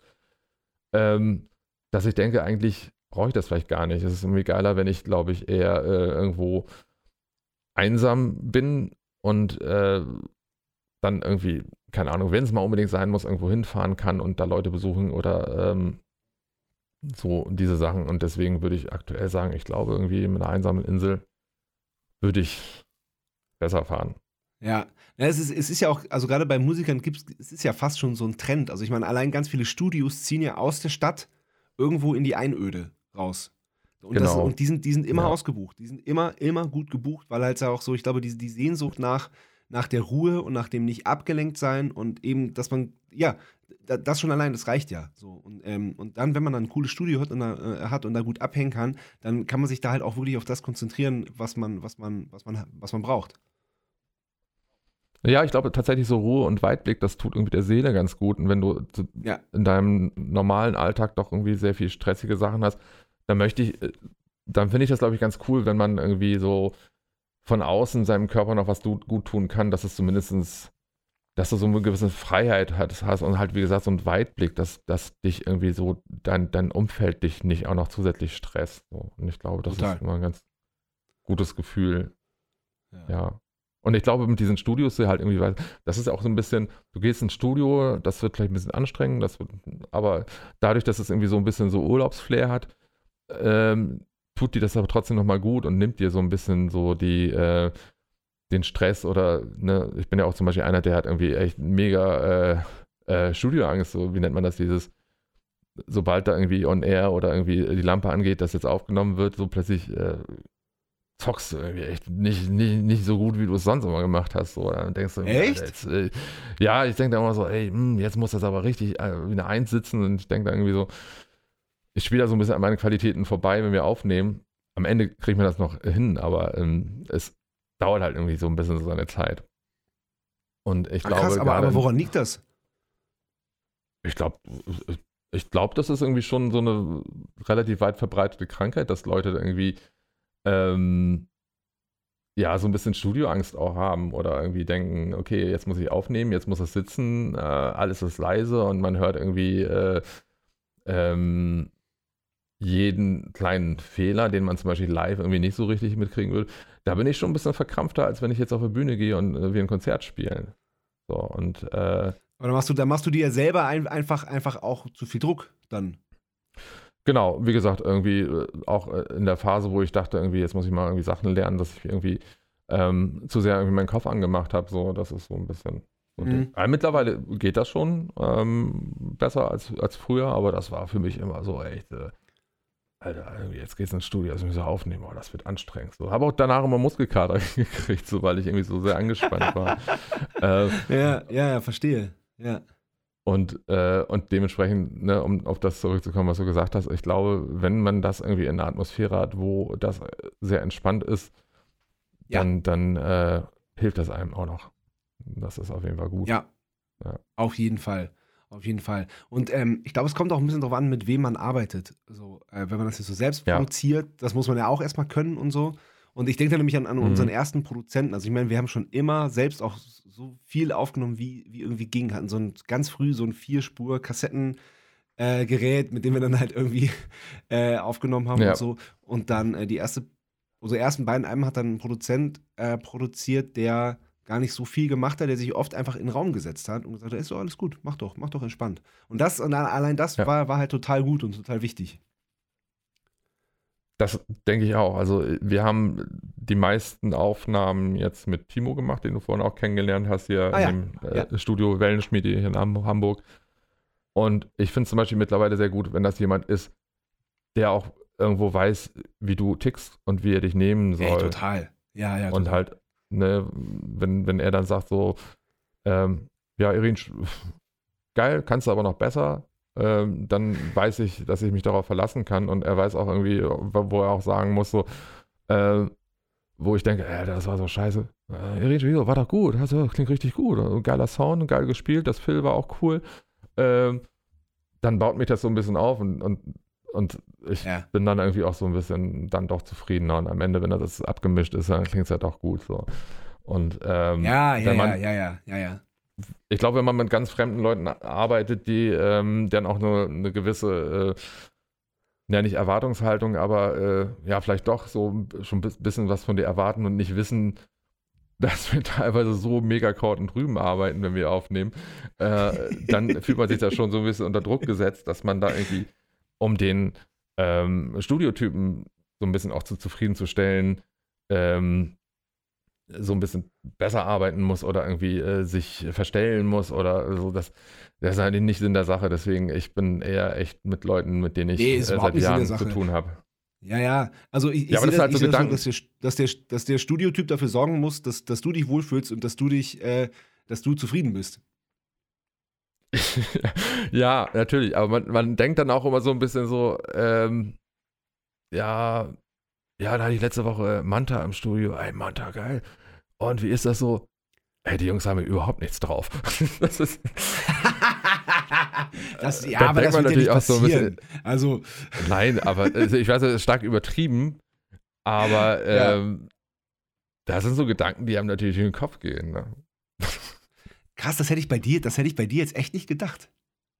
Nein, ich übertreibe auch stark. ja, ja, ja, ja, ja, aber, ja, ja, äh, das, das, aber, das check ich schon, aber. Für ein, für ein äh, entspanntes äh, äh, Arbeitsklima äh, habe ich gerne Leute um mich, äh, die ich sehr gut kenne. Ja, das, da, da stimme ich dir absolut zu. Das, das, können wir auch, das können wir auch so stehen lassen. Obwohl wir haben jetzt irgendwie auch zu, zuletzt äh, einiges in, in äh, Florida aufgenommen. Äh, da haben wir auch einen Studiotypen, Ryan. Äh, der ist auch super. Der ist ja. zudem auch Schlagzeuger. Timo ist auch Schlagzeuger, der das Studio hier macht, dem das Studio hier gehört. Und ja. Ryan ist auch Schlagzeuger. Und ich glaube, ein Schlagzeuger unter sich, äh, die sind schon relativ entspannt. Ich glaube, da ja. gibt es auch nicht so viel Konkurrenzdenken. Man ist eher so Kollege und äh, Team und äh, das muss ich, was meine eigenen Erfahrungen angeht, auch, kann ich das nur bestätigen. Das, das ist aber generell un unter Schlagzeugern so, ne? Also ich meine, ich habe jetzt ja, wirklich sehr, sehr, sehr viele und auch sehr, sehr unterschiedliche Schlagzeuger durch den, äh, durch den Podcast kennengelernt und ähm, kann das auch immer wieder nur, nur bestätigen, dass echt Schlagzeuger mhm. echt in den meisten Fällen echt Kollegen sind. Ja. Kumpels, Kollegen. Ja. Das ist, äh, ne? ich habe ich hab, äh, auf einem Festival vor drei Jahren äh, einen Schlagzeuger kennengelernt, den ich auch sehr schätze und äh, wir haben uns auch super gut verstanden. Das ist der, äh, das ist ein Army, der spielt bei einer Band namens Sumak. Nick, den Nachnamen kann ich nicht aussprechen. Äh, Nick Jakischin oder so. Das ist echt ein ziemlich, ziemlich guter Schlagzeuger. Also wirklich, äh, der, der, begeistert einen. Und äh, wir haben in, äh, ich weiß nicht mehr, was das war, irgendwie in Frankreich ein Festival gespielt und die haben, ähm, ich glaube, nach uns gespielt und wir haben halt irgendwie äh, auf derselben Bühne hinten auf die Riser unsere Drums aufgebaut und ein bisschen geschnackt und so. Und das war, war halt irgendwie super nett und überhaupt total kumpelmäßig. Und ich dachte, ey, Alter, du bist so ein Tier aber mit dir kann man total normal reden und so. Und du sagst auch irgendwie, hier, hier ja. das ist ja geil, was du da an deinem Schlagzeug hast und so. Und das äh, weiß ich total zu schätzen. So. Und ich, ich will jetzt nicht sagen, dass es bei Gitarristen ja, anders ist, weil ich da meine Erfahrungen nicht habe. Wahrscheinlich ist es so, muss aber nicht so sein. Aber bei Drammern, das ist schon. Das sind, glaube ich, alles Freunde auf der ganzen Welt. ja, das glaube ich auch. Ich habe eine ganz große Affinität seit, seit, seit vielen Jahren zum Schlagzeug. Ich bin wirklich einer, ich habe mit als Kind mit Lupe und habe alles, äh, aber ich bin halt der Meinung, ich, ich, dafür, dass ich so interessiert bin und mich so viel mit Schlagzeug beschäftige, könnte ich noch ein bisschen besser spielen ja, natürlich, so, besser ah. geht immer. Na klar, das wäre auch das, also wie, wie überheblich wäre, wäre man denn, wenn man sagt, so, okay, ich bin fertig, ich kann jetzt alles. Ich brauche jetzt, also ja, das, das wäre das wär ja. absurd. Was bei mir immer so, so, so ist so die Technik. Also ich weiß bis heute nicht, äh, wie genau das Schlagzeug heißt oder die Schlagzeuge heißt, die ich besitze. Dass ich, also, weil mich das Klaus einfach, Martin. genau. Also, ich, also klar weiß ich, was das ist, so im Groben und so, und habe mich auch so ähm, damit auseinandergesetzt, aber mir sind jetzt die Namen da, davon scheißegal, sondern ich habe halt, ich habe halt Mhm. das probiert und, und, und höre mir halt Sachen an und sag, das klingt geil. Und so, ja, das ist halt das und das Schlag. So, ja, okay, will ich. Und dann habe ich den Namen aber schon wieder vergessen. Aber mein, was meinst du jetzt genau mit Schlagzeug? Meinst du so gewisse äh, Techniken oder meinst du. äh, Nein, nein, nein, Schlag- nein. Ich, ich meine ich mein jetzt, ich mein jetzt wirklich das, äh, die, die Hardware an sich so. Äh, wenn ich, ich, Ach ich, so, wusste, ich okay. wusste so lange, ich musste meinen mein, mein, mein Drumtech fragen, wenn, oder unseren Backliner, das ist jetzt nicht mein Drumtech alleine, sondern der, der, macht, so, Mhm. der, der macht alles mit und äh, ist aber selber auch Schlagzeuger, welche, äh, welche Größe meine, äh, meine, meine Trommeln haben, damit ich irgendwie mir Ach Fälle so, besorgen okay. kann. Mhm. Also, also so, so Ja. richtig halt. So einfach, weil ich, weil, Ja. äh, weil, weil ich mich wirklich voll aufs Spielen konzentriere. Und klar, ich Ja. kann das aufbauen, ich kann das hinstellen, aber ich weiß jetzt nicht, aus welchem Holz das ist. Ja. Macht, glaube ich, auch nicht wirklich so einen mega großen Unterschied. Äh, es, ich glaube, es hat eher viel damit zu tun, wie du äh, reinhaust und äh, wie, wie es gestimmt ist, als welches Holz das ist. So. Ja. Das habe ich mal irgendwo Ja. gehört. So, man sagt irgendwie so, ey, äh, Ja. das und das Holz, das passt ja gar nicht zu der Mu- Mucke, die du machst. Doch, weil du bestimmst, wie es klingt. Ja. Genau. Aber ich kann es auch verstehen, genau. so. Ich, äh, ich, ich, ich, Ja. äh, das, das, das, äh, das mit den Größen und so, ich, ist auch wirklich nicht so wichtig. Stell dir vor, du auch. würdest- genau, du würdest- genau, es ist nämlich einfach nicht so wichtig, genau. Genau. Es ist wichtig, dass du geil spielst, was du auch tust. Genau. Und äh, wenn es umgekehrt wäre, äh, wäre irgendwie nicht so geil. Ich weiß, ich, ich spiele eine 24 x 17 Ja, und die, und die Typen, Kickdrum, und, aber das und das kann ich nicht. genau, und die Typen lernt man ja auch kennen, die alles übers Schlagzeug wissen, welches Holz, Ja. wie, wie, das, wie das geklebt ist, wie, das, welch, wie viele Schichten das hat und wo das Holz herkommt und welche Maserung das hat. Und die setzen sich dann aber ran, aber können das gar nicht richtig spielen. So, das ist dann halt auch immer. Genau, das, ich kenne ich kenn auch Leute, ähm, ich kannte mal einen, damals, also nicht, dass ich das jetzt- jetzt su- super geil kann, aber der hat mir mal gesagt, so hier, es gibt eine Sache beim Schlagzeug, das nennt sich Double Stroke und äh, das nenne ich immer so Mama, Papa, Mama, Papa, macht dann irgendwie so rechts, Ja. links, rechts, links und dann wurde er so schnell, dass du halt einen durchgehenden Double Stroke Sound hast, irgendwie sehr gleichmäßig gespielt. Und ähm, da dachte ich, Mann, Alter, da bist du aber hier jetzt irgendwie echt meilenweit von entfernt. Du hast überhaupt nicht diese Stick-Kontrolle und so. Aber wenn dieser Typ sich an Schlagzeug gesetzt hat und grooven wollte, da ging halt überhaupt nichts.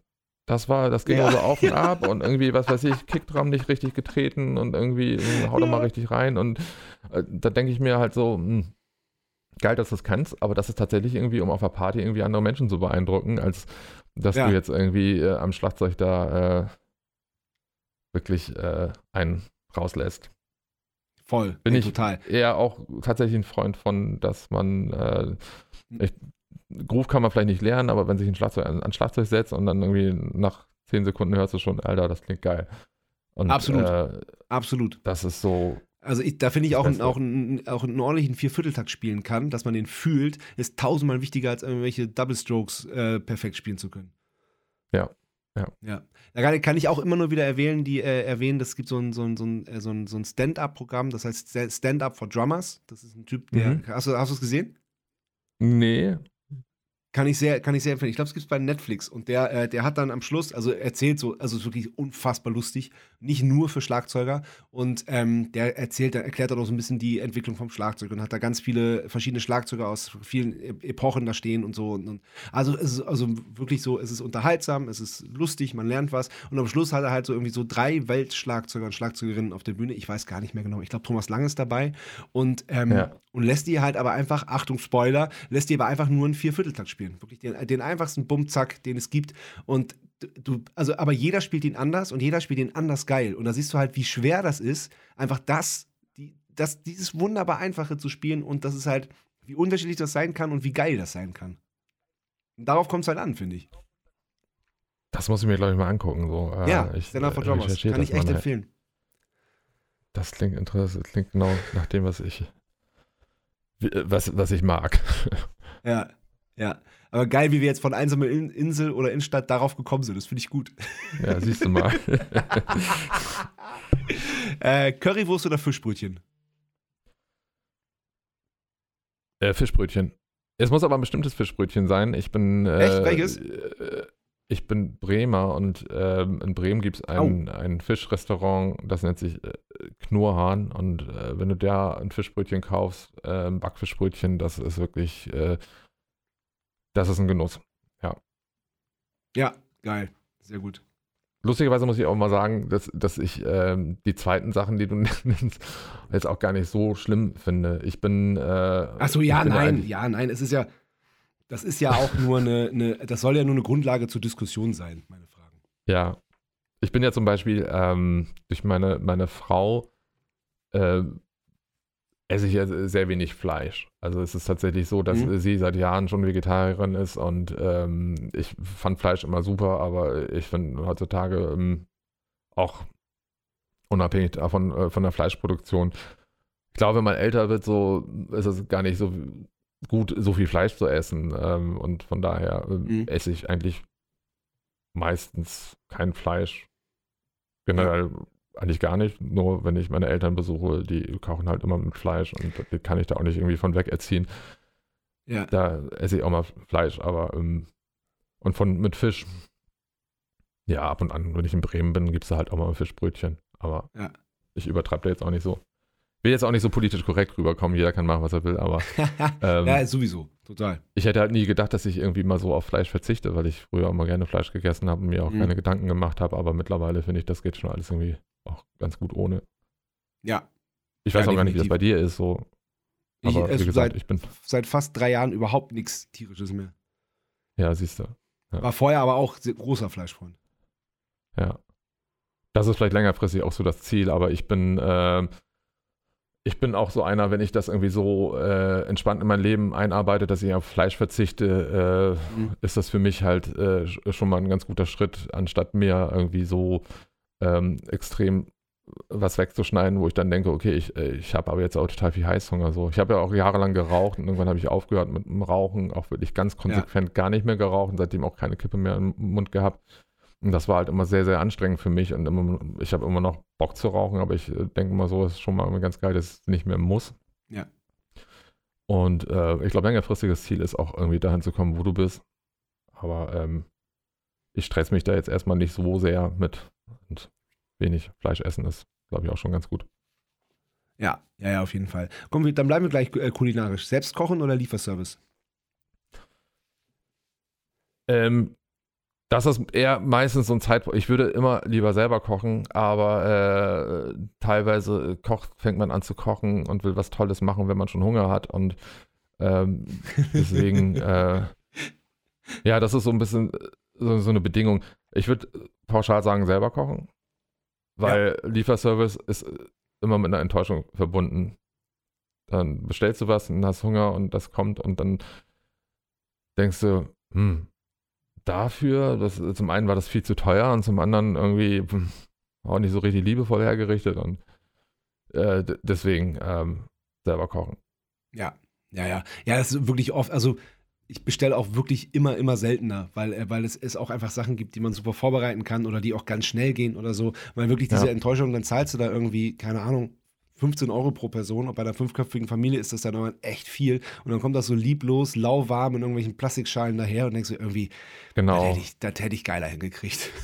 Genau, da muss man halt irgendwie zwei Tage vorher dran denken, dass man da irgendwie übermorgen genau. am Sonntag irgendwie lieber äh, doch selber noch was vorbereitet. Ja, genau. Aber dann, ne, dann ist halt die Liebe, die du da reinsteckst und irgendwie ja. äh, auch meinetwegen auch die Menge, die du essen möchtest. ähm, das, ist, das ist alles äh, schöner. Ja, ne? total. Und ich bin, ich bin, wie gesagt, es ist äh,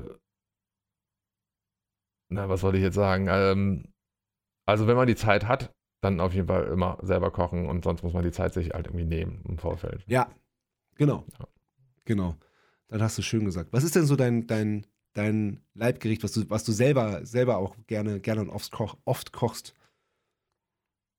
Ja, Fleischsalat. Nein, ähm, also wenn ich selber äh, koche, ich bin ein ganz großer Fan davon, äh, eine Gemüsepfanne zu machen und ähm, ich bin weil ich, äh, ne, wie gesagt, weil ich wenig oder kein Fleisch esse, ähm, mhm. bin ich auch aber jemand, der sich trotzdem damit beschäftigt, dass man jetzt äh, sozusagen, ähm, wenn man kocht, nicht einfach nur die Beilage vom Fleisch kocht, weil man kein Fleisch yeah, isst, sondern klar. irgendwie auch da irgendwie Sachen reintut, die irgendwie auch meinetwegen einen gewissen Proteingehalt und, und äh, sowas haben. Da bin ich äh, großer Freund davon, äh, Pilzgemüsepfannen zu machen äh, mit äh, gerne Halloumi Ähm, und dazu, je nachdem, Reis oder, ähm, oder, oder Nudeln oder, oder Kartoffeln. Also es ist wirklich jetzt nicht nichts äh, Besonderes. Ähm, sowas mache ich immer gerne und ich glaube, das schmeckt jedes Mal ein bisschen anders, aber äh, also meine Frau findet es irgendwie auch ganz lecker, dann, wenn das dann irgendwie auf den Tisch kommt. Ähm, dann mache ich noch gerne, ähm, was ich auch, wie, nennt, wie nennt man noch diese, diese, oh, jetzt fällt mir der Name nicht ein, äh, die, diese, dieser schmatzige Reis. Äh, schmatzig, schmatzig. Schmatziger Reis? Ja. Nee, äh, hier, viele Ah, Leute denken, Risotto. das wird. Genau, Risotto. ich bin ein großer Risotto-Fan und kann das, glaube ich, auch ganz gut. Und ich habe das äh, mir mal so ein Rezept rausgesucht und das mal gekocht. Ja. Und äh, habe da auch mal irgendwie meine Schwiegereltern zu Besuch gehabt und, und äh, fanden das alle lecker. Und äh, sowas mache ich gerne. Eigentlich mache ich alles Mögliche. Ich bin Geil. halt kein Koch, aber ich, ich mache es einfach. Und ich habe früher bei meiner Mutter immer äh, zugesehen, wenn sie gekocht hat. Das fand ich immer interessant, weil man am Ende irgendwie was Leckeres zu essen Ja. hat. Ja, das Äh, glaube ich. Ja. Und äh, deswegen, ähm, also wenn man mich in die Küche lässt, äh, hole ich ganz viel Gemüse, mache irgendwie so eine Gemüsepfanne mit Reis oder, oder Risotto und äh, das. Und Apple Crumble, Crumble mache ich auch gerne. Habe ich mir auch letztes Jahr mal so drauf geschafft. So Apple Crumble kann man auch vegan machen und äh, Ja. mit, mit so mit, mit, mit Eis, äh, auch mit veganem Eis. Äh, das äh, Ja. hm. dachte ich immer so, das ist ja auch gar nicht so schwer. Ja, das ist, das ist es nämlich, weil, weil, weil viele sagen, ja, ich kann doch nicht kochen. Aber es ist ja im Prinzip, es ist wirklich einfach nicht schwer. Man muss halt nur gucken, was man, was man mag und was man kann und dann ein bisschen rumprobieren. Genau. Und wenn es, also ne, es gibt ja diesen Spruch so, äh, am Ende ist alles gut äh, oder am Ende ist alles gut. Und wenn es noch nicht gut ist, ist es noch nicht das Ende. Dann wird es halt noch ein bisschen weiter und dann hast du da was Leckeres. Aber man muss ja da einfach nicht so verkrampfen. Ich, ich kenne Ja, Leute, die ja. sagen, ich kenne wirklich Leute, die sagen, die können nicht kochen und die wollen auch nicht. Und das ist auch ein bisschen so eine Einstellungsfrage, Die wollen nicht, man genau. das auch. Das ist so genau, das Ding, die wollen genau. dann eher voll. nicht. Genau. Und Ja, normalerweise das ist das nicht schwer. Dann, Ja. Genau. Learning by doing. Genau. Ja. Ja. Oh, wir haben so Freunde, die so tierisch auf indisch Essen stehen. Die waren auch schon ganz oft in Indien selber und so. Und die laden auch gerne Ja, ein. Und das ist dann echt immer abgefahren. Das ist so der ganze Tisch voll mit ganz vielen kleinen Schalen. Und dann so, okay, wie ist der Schärfegrad? Ja, das, das kannst du noch essen. Da wäre ich vorsichtig, weil das ist ey, die Okay. scharf essen. Das ist echt Wahnsinn.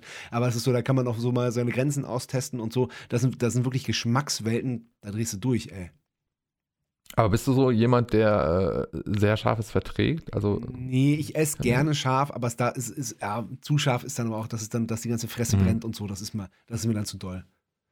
Ja, ich habe ich hab mir mal indisches Fastfood bestellt und gesagt so, ja, kann ruhig scharf und du darfst bei einem Inder äh, halt nicht sagen, dass er scharf machen soll. Weil die Nee, haben halt eine, eine, eine andere äh, äh, Ja. Schmerzensgrenze und das ist dann tatsächlich so, Ja. ähm, ja, das tut richtig weh. Das ist so, okay, das ist nicht Das einfach nur so ein richtig weh, Flavor ja, dran, aber das ist dann, das, nee, nee, das ist zu doll. Aber ich, ich pflanze auch schon selber Chilis an und so. Ich habe jetzt, nur- ich hab jetzt echt eine gute Ernte Geil. dieses Jahr. Ich war jetzt viel nicht da, ich habe noch nichts gemacht, aber ich wollte heute mal ein bisschen, bisschen, äh, bisschen verwerten, ein bisschen ein paar Soßen ansetzen und so. Und, und ich habe jetzt zum ersten Mal Geil. so Chilis, so Chilis eingelegt selber. Das ist ganz ja, geil. ja. Ja. Mit so Senfkörnern und so. Äh, Ja. Ich muss auch gerade sagen, ich war ja jetzt gerade äh, im Urlaub äh, in der Türkei und habe irgendwie auch meinen Onkel besucht, der das auch macht. Genau, und da habe ich Geil. mir auch ein paar Samen mitgenommen, so. Er meinte hier, die sind meistens irgendwie schon ziemlich, ziemlich scharf. Mhm. Und äh, der hat mir auch irgendwie, wie du jetzt gerade gesagt hast, auch gesagt, wie ich die einlegen soll. Er meinte irgendwie, du nimmst die einfach in so ein Gefäß, tust da rein, Wasser, bisschen Salz, bisschen Essig und dann machst du es zu. Und äh, ich Ja. weiß nicht, wie du das machst, aber er meinte, so, so kannst du es machen. Und dann kannst du irgendwie schon, je nachdem, wie du Bock hast, dann irgendwann auch aufmachen und einfach so essen. Das hält sich auch lange, meinte er. Genau.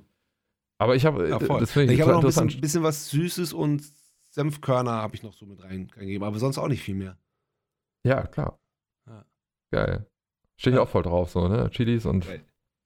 Also wir haben, wir haben hier äh, in Hamburg eine Wohnung, die hat auch einen Garten und äh, meine Frau baut da halt irgendwie ziemlich viel an, aber, aber so Chilis, das war halt immer auch mal meine Baustelle. Ja, ja, ja, ja. ja. Das, äh, Stark. ach, die Äh, Schlagzeuger. Vinyl, Vinyl oder Stream? Ähm, weder noch, würde ich sagen, wenn ich, also mittlerweile Stream, aber wenn ich eigentlich so Musik höre, habe ich äh, eigentlich auch noch ganz oldschool CDs. Ja. Ich bin, ähm, ich habe aktuell einfach keinen Plattenspieler. So. Okay. Und auch gar nicht so, irgendwann habe ich mir entschieden, halt irgendwie mehr CDs zu kaufen und nicht Vinyl. Äh, deswegen habe ich auch gar nicht so viel Vinyl. Und ähm, wenn ich Musik höre, äh, aktuell, ähm, ja, lege ich entweder meine CD auf oder äh, benutze doch eher Stream, so aus Bequemlichkeit. ja. Also es ist auch so, ein, so eine, so irgendwas auf der To-Do-Liste, dass ich mir äh, irgendwann auch mal, mal irgendwie ähm, einen Plattenspieler hole. Weil ich habe tatsächlich noch ein paar alte Platten so, die ich einfach äh, auch irgendwie nicht im Stream finde, so musikalisch. Ja, dann wird es ja interessant. Was, es, was es jetzt genau ist, oder wie? Ja, nein, wenn, wenn, wenn, wenn, das Musik ist, die du, die du einfach nicht streamen kannst, weil es gibt es ja doch äh, immer wieder und dann äh, hat jetzt Neil Young hat alles runtergenommen äh, und dann Genau. war ich schon froh, dass ich, dass ich so meine, meine drei Lieblings-Neil Young-Platten auf Vinyl hatte. Genau, und Dingsbums hat, die, hat auch seine ganzen Sachen runtergenommen, meine ich hier, äh, hier, wie heißt der Typ? Hier, Shellac und so. Äh, vielleicht sagte die Band was hier, Steve Albini. Ja, ja, klar. Äh, genau, da habe ich gedacht, ey, ist ja auch alles jetzt weg irgendwie. Das findet man jetzt auch nicht mehr Ja. bei Spotify und so. Und das ist, äh, Ja. und hier, die, die, die, Platte, mit der ich damals irgendwie so äh, wirklich angefangen habe, mich sehr stark für Musik ins, zu inspirieren, war, ins, zu interessieren, war ja tatsächlich äh, eine Platte von dem, ich glaube, deutschen E-Gitarristen Ricky King. Vielleicht sagt dir der Name was. Der hat einfach so Schlager gespielt.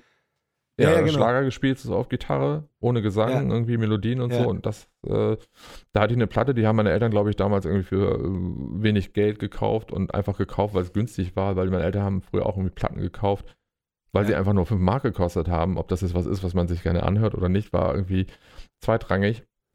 Und ich habe die dann immer äh, angehört. Und Ricky King, das war für mich, ähm, das war tatsächlich, ich weiß nicht, ob das Kindergarten oder Grundschule war, immer von der Schule gekommen, Platte aufgelegt, äh, Tür zugemacht, mit dem Kopf am Lautsprecher, ganze Platte durchgehört. Das war so ein. Ritual Ja. und währenddessen halt immer das Cover angeguckt. Immer Ja. wieder umgedreht. Nichts anderes gemacht. Und Ja. diese Platte gibt es einfach nicht irgendwie im Stream. Das heißt, ich muss mir die einfach äh, immer auflegen und hören. Aber du hast sie und noch. äh, die habe ich noch, ja. Geil. Und, Aber krass, krass, wie man, wie man, wie man, wie man als Kind, und das, das geht, glaube ich, auch nur als Kind, wie man da in der Lage war, Musik zu, äh, zu konsumieren, oder? Weil das, was du Ja. gerade beschrieben hast, ich kenne das auch. Also zwar nicht so, zwar nicht so in der, in der Regelmäßigkeit äh, mit, mit, mit einer Platte, aber ich konnte mich völlig in Musik verlieren. Ja. Das ist, äh, man hat irgendwie eine ganz, ganz andere äh, Aufnahmefähigkeit, achtet Ja. auf, auf viele Sachen und alles ist irgendwie äh, spannender. Man ist allein, was, was, was die Sicht äh, auf die Welt angeht, ist immer auch viel naiver. Deswegen nimmt man Sachen einfach äh, viel unbefangener wahr und geht dann da drin auf. Ich glaube, dass das ist eigentlich immer so ein Gefühl, dass man versuchen sollte, es beizubehalten, aber das wird irgendwann halt immer sehr schwierig, weil man einfach so viele andere Sachen im Kopf hat. Aber äh, Naja, und, Aber und heutzutage ich- wird man, muss, muss man ja leider auch drauf zu sprechen kommen, wird man natürlich auch viel, viel, viel mehr abgelenkt, weil dann gibt es einen Fernseher, dann gibt es einen Computer, dann gibt es ein Handy, was die ganze Zeit bimmelt. So, das Ja. ist so irgendwie, äh, und übers Handy hört man dann meistens auch noch die Musik. und dann, das heißt, das ist ja irgendwie so, der Störfaktor ist ja mit inbegriffen sozusagen. Richtig. Und das ist, ist ja schon so. Also das, äh, also das wird immer so verteufelt und so. Und verteufeln möchte ich das überhaupt nicht, weil das ist ja einfach, äh, es ist, hat ja auch ganz viele tolle Sachen und ganz viele gute Sachen. Aber es ist schon so, dass, ähm, ja, dass das sehr, sehr ablenkt vom Wesentlichen. Das stimmt. Das stimmt. Da muss man sich manchmal so ein bisschen, glaube ich, äh, dazu zwingen, ähm, mal das Handy auszumachen oder wegzulegen. Das, also, da man natürlich irgendwie so technisch nicht wieder einen Schritt zurückgehen machen, gehen möchte, muss man einfach, glaube ich, sich diese Freiräume selber so erbauen und wirklich auch konsequent äh, durchsetzen, dass man da, ähm, was mir aber tatsächlich sehr, sehr schwer fällt, muss ich sagen. Mir fällt es auch schwer, aber die wenigen Male, wo ich es wirklich schaffe, da finde ich das dann so geil. Das ist, man, man, Ja. man, man kann die Zeit wirklich ohne Handy losfahren. Ich meine, ich kann, ich, kann ja, ich kann noch nicht mal ohne Handy einkaufen fahren, weil ich da irgendwelche Sammelpässe drauf habe und irgendwie meistens mit, auch mit dem Mhm. Handy einfach bezahle, dass da einfach dagegen halte und so. Und Ja. irgendwie, ja, es ist, aber irgendwie denke ich auch immer, wie blöd das ist, weil man ist so, äh, ja, so abgelenkt und so gefangen von dem Ding. Ja. Sau praktisch, aber nervt auch ohne Ende. Das stimmt. Das stimmt. Ah. Ich bin zum Äh, Beispiel immer sehr froh, immer, wenn ich in den USA bin. Ich äh, hole mir da jetzt irgendwie äh, keinen USA-Internetzugang, also habe ich einfach, wenn ich unterwegs bin, halt kein Internet. Und das ist irgendwie für mich äh, die, die ersten zwei Tage irgendwie so ein bisschen, ah, jetzt kannst du gar nicht gucken. Scheiße. Und dann denke ich so, ja, jetzt kannst du hier gar nicht gucken. Wie geil.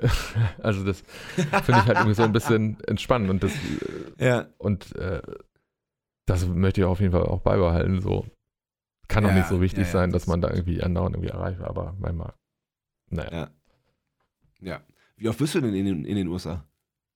Ach, gar nicht so oft. So, ich war jetzt irgendwie im let letzten halben Jahr war ich halt oft da, weil wir äh, Musikvideos gedreht haben. Ne, wir sind ja seit Dezember letzten Jahres im Kontakt und dann, dann haben wir geguckt, wann wir den Podcast hier machen. Und dann hatte ich ja schon geschrieben, dass ich jetzt doch irgendwie in die USA fliege und dass wir es irgendwie danach machen. Und war ich im Februar nochmal da, haben wir noch ein Musikvideo gedreht und haben nebenbei halt auch so ein bisschen was aufgenommen und war jetzt im Juni auch nochmal da, weil wir halt äh, unseren ersten Auftritt Anfang Juli in Seattle hatten nach der Corona-Pause und äh, haben uns einfach gedacht, dann fliege ich einfach vorher hin und dann proben wir äh, halt dort mal zwei Wochen durch und spielen das Ah, Konzert. cool. Aber Ja. die Jahre davor äh, war ich auch ganz lange nicht in den USA. Es ist einfach so, dass Okay. mein Bandkollege wohnt da halt Mhm. und äh, hat natürlich irgendwie auch mehr Leute in Deutschland, die er kennt, in Bremen, in Hamburg. Äh, deswegen war das immer so normal, dass wenn wir proben, wenn wir Konzerte haben, dass er immer hier rüberkommt. Aber ähm, jetzt haben wir gedacht, das ist doch wieder Jacke wie Hose, wenn wir da irgendwie uns irgendwie auch einen Proberaum irgendwie organisieren und äh, Ja, super. dann komme ich da auch gerne Ja. nochmal. Ist für mich auch total spannend, da zu sein. Das ist, äh, Das glaube ich, ja klar. Das, das ist halt ein bisschen was anderes als das gewohnte Umfeld. ja, ja, ja. Obwohl ich muss sagen, das Klima in Florida, das ist äh, nicht so unbedingt meins. Das ist tatsächlich warm, immer warm. Ja, aber Was? diese hohe Luftfeuchtigkeit, die haut einen schon ein bisschen um. Ah, So, das ist, äh, ja. dann, dann, ich, ich mag es nicht so gerne äh, zu schwitzen, ohne was zu tun. Also wenn ich jetzt irgendwie joggen gehe oder Stimmt. spiele und schwitze, ist das irgendwie so ein Gefühl, was du irgendwie daran festmachen kannst, der Körper arbeitet gerade, deswegen schwitzt er. Aber Ja. wenn einfach es, man einfach nur so steht und anfängt zu schwitzen, dann finde ich das immer so ein bisschen das ist anstrengend. Ja, ja, ja, ja, total. Das verstehe ich.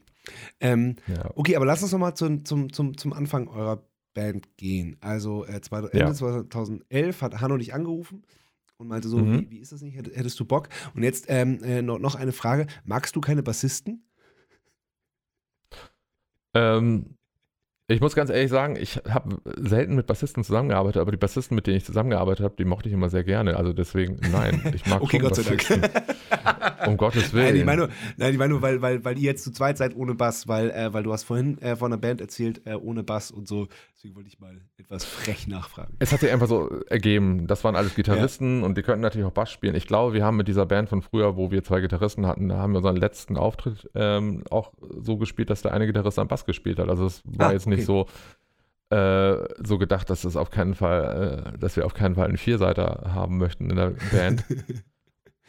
Und mit Manta war das tatsächlich so. Wir haben halt irgendwie zu, zu zweit angefangen zu proben. Wir haben uns wirklich gesagt, irgendwie, äh, das Ziel ist, wir schreiben jetzt Songs und nehmen die auf. Und wir nehmen uns jetzt Mhm. Zeit. Wir haben jetzt zwei Probentage hier. Ich weiß nicht, was das war. Äh, Dienstag, Donnerstag oder so. Wo ich damals noch in Bremen gearbeitet habe, aber dann nach der Arbeit dann irgendwie nochmal schnell einen Zug äh, mit Fahrgelegenheit organisieren und ja. ab nach Hamburg, hier um 18 Uhr getroffen und um 22 Uhr oder so ging es dann für mich wieder zurück nach Bremen. Das haben wir regelmäßig, weißt du, da gab es überhaupt keine Frage, dass irgendjemand eine Probe absagt oder wir, äh, ja, können wir das verschieben oder das haben wir einfach so wirklich sehr, sehr konsequent und äh, Prio-mäßig durchgezogen und am Ende hatten wir tatsächlich, hm, keine Ahnung, 12, 13 Songs zusammen, die wir dann äh, eigentlich 2012, wo wir angefangen haben zu proben, aufnehmen wollten. Dann hat sich das doch ein bisschen verschoben. Dann wurde es halt Anfang 2013, was aber auch noch äh, cool war. Und ähm, ja, was wollte ich jetzt eigentlich sagen? Oder was war deine Frage nochmal? Nee, äh, äh, eigentlich genau das, genau das, genau. Und dann, hat, dann, dann habt ihr diese, diese Demos aufgenommen äh, in Hamburg. Das sind dann die. Wir haben, äh, genau, wir haben, wir haben äh, dann das alles aufgenommen und hatten noch irgendwie nicht so wirklich den Plan, was wir daraus machen können. Äh, Hanno hat ja in einem, äh, wie nennt man das, äh, in einer Musikpromotionsagentur für Metal-Bands gearbeitet und hat da, glaube ich, irgendwie das auch so ein bisschen Ah, rumgeschickt okay. an, an Leute. Ja, Und, ja. äh, und äh, aber wir hatten nicht so wirklich den Plan. Ich glaube, wir wollten das irgendwie uns nur beweisen und, und unser, unser Ziel war irgendwie plötzlich so die, die heavieste Band Hamburg zu sein oder irgendwie ein bisschen so Leute zu begeistern oder irgendwie mal irgendwie auf den Putz zu hauen. So, das, das, das war jetzt der eigentliche Plan und äh, das hat auch irgendwie dann ganz, ganz gut gezündet, glaube ich so. Wir waren auch beide so ein bisschen hungrig und heiß ja. auf die Bühne zu gehen und da irgendwie nochmal richtig äh, loszupreschen.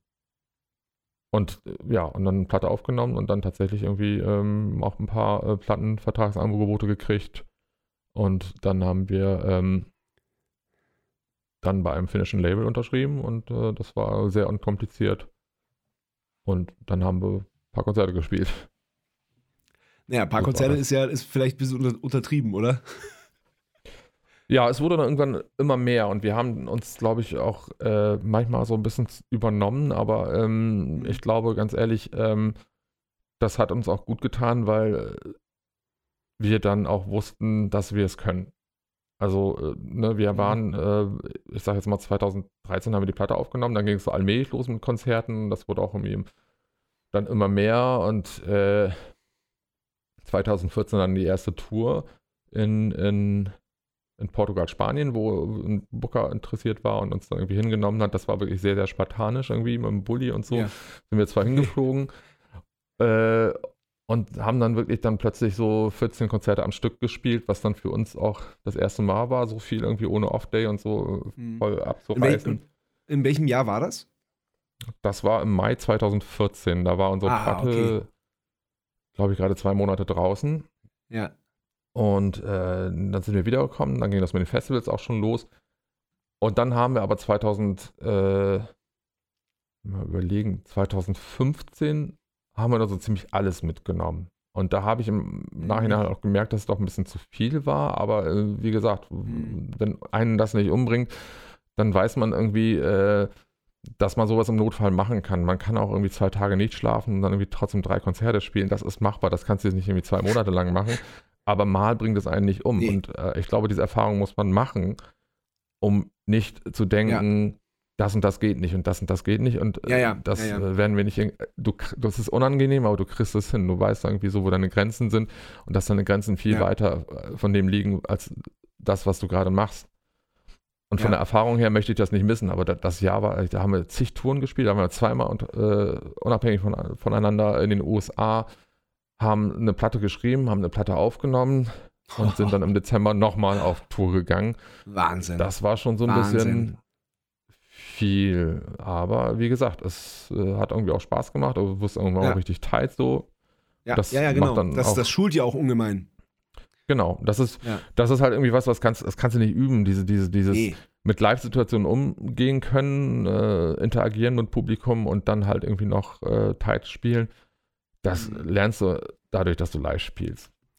Ja, auch absolut. Mit Nerv Nervosität und so und dieses Ding. Und Ey, absolut. was machst du, wenn da ein Mikro sich verdreht und du hast aber keine Hand frei und äh, alles mögliche halt so. Und oder die, die, der Snare-Ständer rutscht. Da hatte ich, ich immer Probleme oh, damit, Gott, weil ich ja. irgendwie, äh, dass mir der Snare-Ständer immer zu mir gerutscht ist und ich da irgendwann halt immer meinen, meinen Knöchel aufgeschlagen habe, weil dann plötzlich die Snare irgendwie äh, zu oh, nah an mir dran war. Ja, ja, ich kenn's. Ja. Und dann habe ich halt irgendwann so Snare-Ständer entdeckt, die halt irgendwie unten Dornen haben am Fuß so und dann stand alles irgendwie super tight. Aber wir hatten dieses eine Festival, wo die, das so am Rutschen war und ich dann irgendwann den, den linken Fuß von der Hyde dann irgendwie auf den Snare-Ständer gepackt habe, damit ich den so halten kann. Und das war ja, ganz, ganz. Ja, ja, das ist, ja, ja. Weil ich spiele die Haie ja fast eh nur offen, deswegen dachte ich, wo muss der Fuß da jetzt nicht drauf sein. Aber auch gemerkt so, du hast ein komplettes Ungleichgewicht, wenn du den linken Fuß da, also den Hi-Hat-Fuß da irgendwie in irgendeiner Form so an, an, an, die, äh, an den Snare-Ständer packst, dass der nicht mehr rutscht dann hast du am Schluss ja überhaupt kein Gleichgewicht. Und Gleichgewicht ist irgendwie so ein bisschen das A und O, um da irgendwie entspannt zu spielen. Ja. Horrorkonzert. Ganz schlimm. Scheiße. Ja. ja, und dann habt ihr zumindest bis, bis Corona anfing, ähm, alle zwei Jahre Platten rausgebracht. Ja, wir, haben, wir, haben, wir waren da schon fleißig. Ähm, ne? Auch dadurch, dass wir das sozusagen irgendwann hauptberuflich gemacht haben, das ist natürlich auch so eine Sache, die ist auch nicht selbstverständlich. Wir hatten die besten Voraussetzungen, ohne dass die uns klar waren. Wir waren beide freiberuflich äh, irgendwo tätig. Äh, ich habe äh, in einer mhm. Multimedia-Agentur in Bremen gearbeitet und Hanno hier irgendwie in seiner äh, Musikfirma da und äh, nebenbei habe ich noch Türsteher gemacht und so. Das heißt, wenn mal irgendwie was ansteht, tourmäßig so, dann machst du es einfach und sagst irgendwie, ich bin jetzt immer weg. Natürlich ist es ein bisschen schwierig, wenn du dann sehr lange weg ja. bist, weil die, die Firma braucht dann jemanden, der irgendwie deinen Job macht und wenn du dann wiederkommst, können die ja nicht dem anderen sagen, okay, ja. er ist tschüss, er ist wieder da. äh, aber diese Voraussetzungen waren einfach wirklich optimal. Wir waren beide äh, nicht familiär gebunden und wir hatten beide keine Kinder und äh, wir waren freiberuflich, wir mussten nicht Urlaub nehmen und äh, hoffen, dass wir das alles irgendwie in der Zeit, wo wir Urlaub haben, hinkriegen. Von daher waren wir da äh, wirklich frei von allen äh, Dingen, die uns hätten abhalten äh, können, äh, Musik zu machen oder sehr ja, viel Arbeit in, oder Zeit in Musik zu stecken. Und das haben wir dann auch komplett ausgenutzt. Und deswegen haben wir halt viel gemacht und viel und viel und mehr und jede freie Zeit dann irgendwie auch äh, an Sachen gearbeitet. Hanno ist ja so ein ganz, ganz äh, extremer Typ, der halt irgendwie wirklich immer an neuen Sachen arbeitet und neue Ideen hat. Ich bin eher, wie soll ich sagen, ich mache auch viel, aber ich bin auch so einer, der arbeitet dann halt irgendwie auch Sachen ab. Ne? Es ist auch so ein bisschen so eine Arbeitsaufteilung irgendwann gewesen, dass er als Songwriter so ein bisschen diesen kreativen Prozess übernommen hat.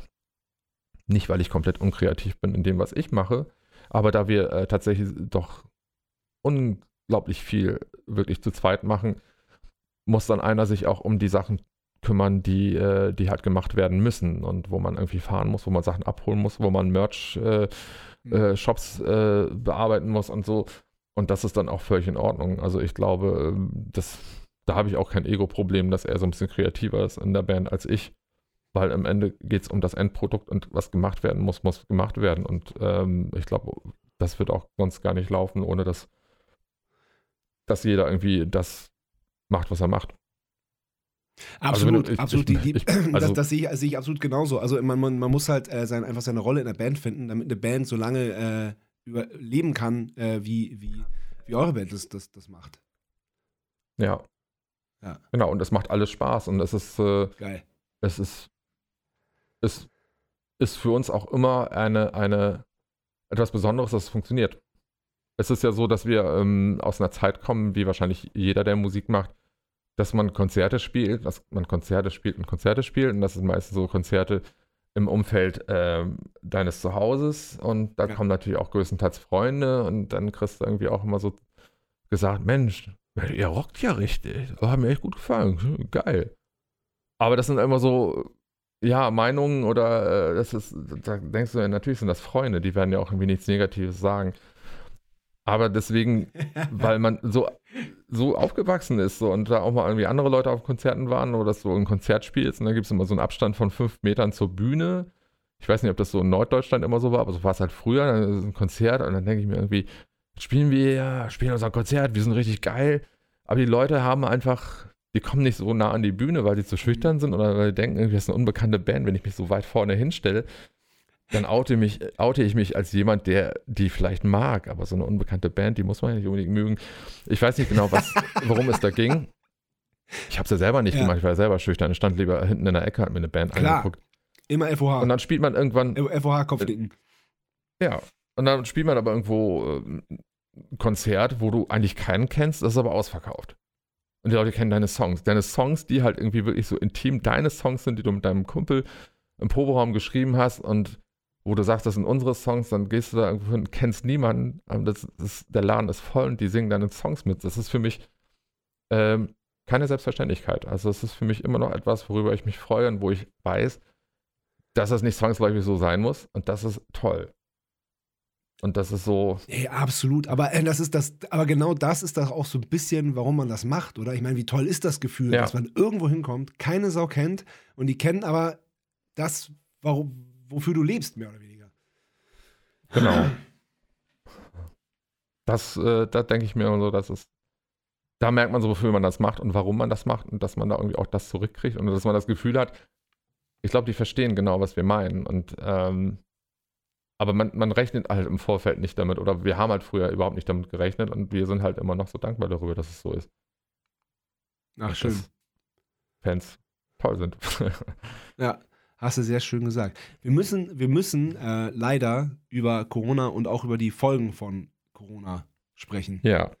Weil das, äh, das Thema ist ja für, für Musik- und Kulturschaffende ja noch lange, lange nicht vorbei. Und äh, aber lass uns erstmal über so über die Corona-Zeit reden. Wie, wie war das bei euch? Wie, wie sehr hat euch das getroffen im März 2020?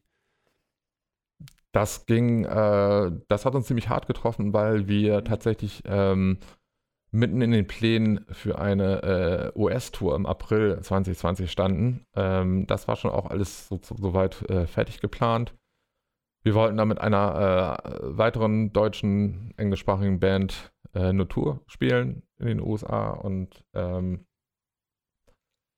dann ging das alles irgendwie gar nicht mehr. Das Blöde ist natürlich auch immer so, äh, für mich, äh, wenn ich in den USA spiele, brauche ich halt ein Visum. Und so ein Visum, so ein Arbeitsvisum für die USA zu kriegen, ist wirklich boah, das ist, äh, um das mal äh, englisch zu sagen, ein Pain in the Ass. Und das ist anstrengend, das kostet sehr, sehr viel Geld. Und äh, du hast bis zum Schluss keine Garantie, dass du auch das Visum kriegst, aber musst irgendwie schon irgendwie wirklich alles vorstrecken und so. Und ja, ja das hatten wir so ziemlich unter Dach und Fach. Und ähm, dann konnte man da nicht mehr einreisen und dann wurde alles abgesagt. Und dann wurde das erstmal auf, von April auf Juli äh, verschoben, weil man dachte irgendwie, okay, jetzt Corona in zwei Monaten ist das wahrscheinlich wieder alles gut. Mhm. Ne, ging nicht. Da haben wir halt irgendwie auch äh, wirklich Tausende von Euro einfach, wir haben einfach nicht wiedergekriegt. Das ist einfach so, die, die, die, amerikanische Regierung möchte einfach so, dass man das bezahlt, aber sie entscheiden am Ende, ob das geht oder nicht. Und wenn das nicht klappt aus irgendwelchen anderen Gründen, dann behalten die halt auch die Kohle und das, das war halt nervig. Und dann haben wir jedes Mal halt gedacht, okay, dann und dann geht es wieder los. Da haben wir in der, in der Zwischenzeit ähm, eine neue Booking-Agentur gehabt mit der wir noch gar kein Konzert gespielt hatten, wussten ja auch nicht, dass Corona so lange dauert. Und dann wurden Konzerte immer ja, verschoben. Ja. Teilweise auch äh, verschoben, aber noch nicht veröffentlicht, weil wir dann während der Planungsphase schon gemerkt haben, das wird dann auch nicht möglich sein. Das war schon alles sehr, sehr anstrengend. Und ich muss sagen, ähm, wir haben das irgendwie ganz gut überbrückt. Es gab, glaube ich, eine Corona-Hilfe, äh, die wir dann auch behalten durften. Äh, wir haben sehr viel Merch gemacht, auch Merch verkauft. Unsere Fans waren da auch sehr äh, loyal und haben auch wirklich gekauft. Und äh, wir haben eine neue Platte äh, rausgebracht, eine Coverplatte rausgebracht. Aber irgendwann muss ich sagen, ähm, man arbeitet das alles ab. Wir waren wirklich jeden Tag, also Hanno da in den USA, ich, ich in Hamburg. Äh, äh, wir haben viel am Computer gesessen, gearbeitet, gemacht, getan und so. Ähm, das, das Problem ist, man vergisst dann irgendwann so, was eigentlich so die Essenz dessen ist, was du machst worauf das alles basiert, weil du wirst dann irgendwann jemand, der mhm. Sachen so abarbeitet, hat aber seit über zwei Jahren nicht mehr auf der Bühne gestanden und äh, weiß auch gar nicht mehr und äh, ich will das schon, aber ich bin da jetzt irgendwie so weit weg von, dass man dann irgendwie denkt, ach Mann, wie war denn das nochmal? Also wir haben so ein bisschen den Bezug oh, zu dem äh, verloren, weswegen wir das alles machen und was wir machen und das war halt irgendwie nicht, nicht schön und das ist ganz cool, dass wir jetzt irgendwie mhm. bisher dieses Jahr schon also mir überlegen, drei oder vier Konzerte gespielt haben und äh, wo dann plötzlich irgendwie dann dieses Gefühl wieder aufkam und wir irgendwie, weil, Alter, das hat uns so gefehlt. Und das ist wirklich ja. dieses Gefühl, auch dieses zu spielen, was rauszulassen, diesen Spaß am Spielen und Leute zu sehen und diese Begeisterung und dass, dass man sich so beidseitig so hochschaukelt und immer besser und wirklich, ähm, ja, auch so ein bisschen so wieder Selbstbewusstsein zu dem findet, dass man auf die Bühne gehört und so.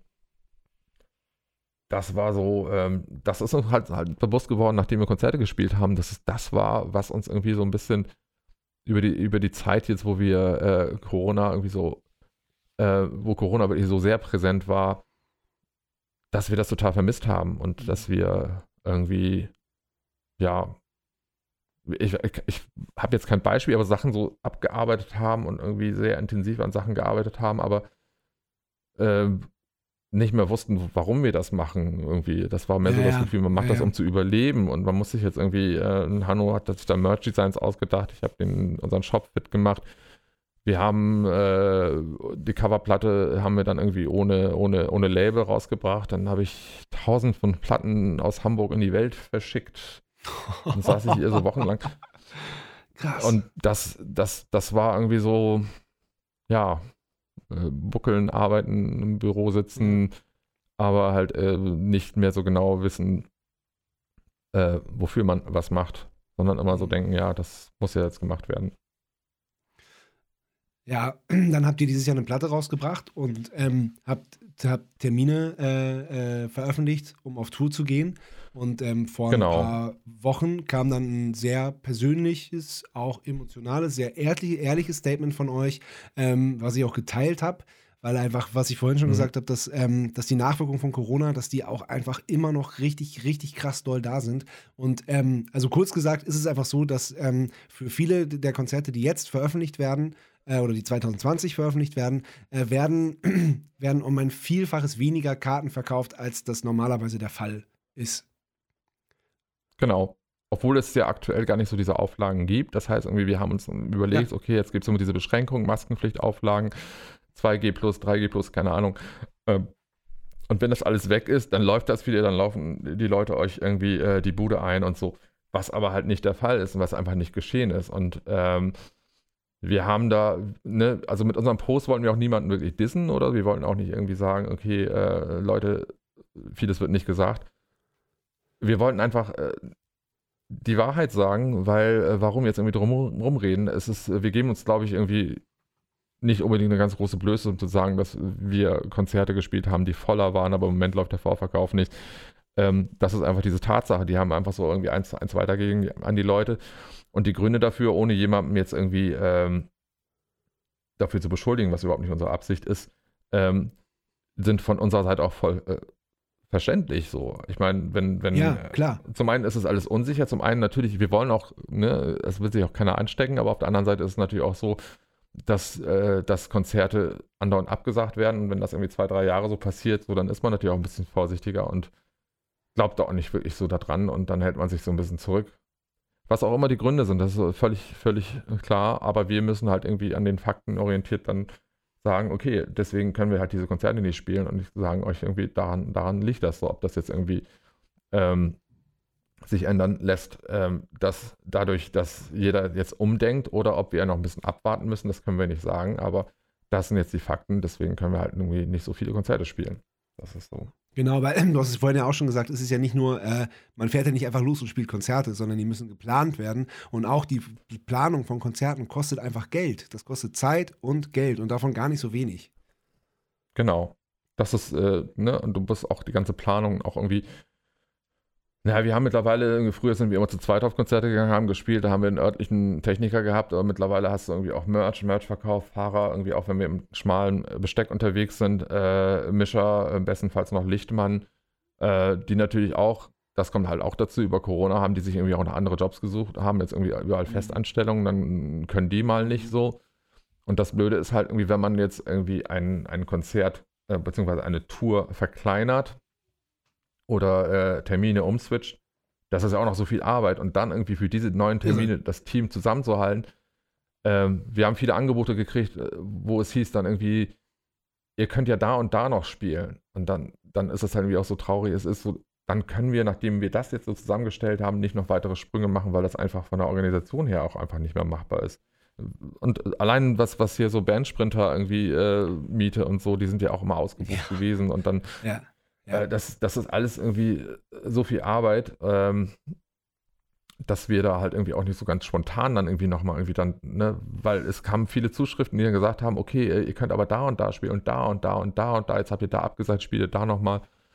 Äh, das ist dann halt irgendwie auch nicht wirklich umsetzbar, weil du willst ja auch nicht irgendwo Nee, hin irgendwie äh, so, du willst ja schon das, das so rüberbringen, wie du möchtest, dass es klingen soll und aussehen soll und äh, nicht einfach irgendwie irgendwo, ähm, was natürlich auch Spaß macht, äh, im Wohnzimmer bei einem oder in so einem ganz kleinen Laden, ähm, wo du halt irgendwie wahrscheinlich beschissen klingen wirst, aber wo du wahrscheinlich den Spaß deines Lebens haben wirst. Mhm. Äh, das ist dann einfach leider Gottes auch nicht irgendwie so umsetzbar. Also wir sind wirklich keine Band, die. ja, und, ja, ähm, und auch nicht zielführend. Also das, das, das kann man mal machen, wenn es irgendwie einen Grund dafür gibt. Oder wenn man, wenn man irgendwie so sagt, so, wenn das das Konzept ist, so, wo kommen wir fahren mal wieder wie früher zu zweit oder zu dritt los und ziehen das so durch. Aber ihr wollt ja, ich wollt ja, Ja. einfach äh, eure Platte betouren. Und da geht das halt nicht. Genau, genau.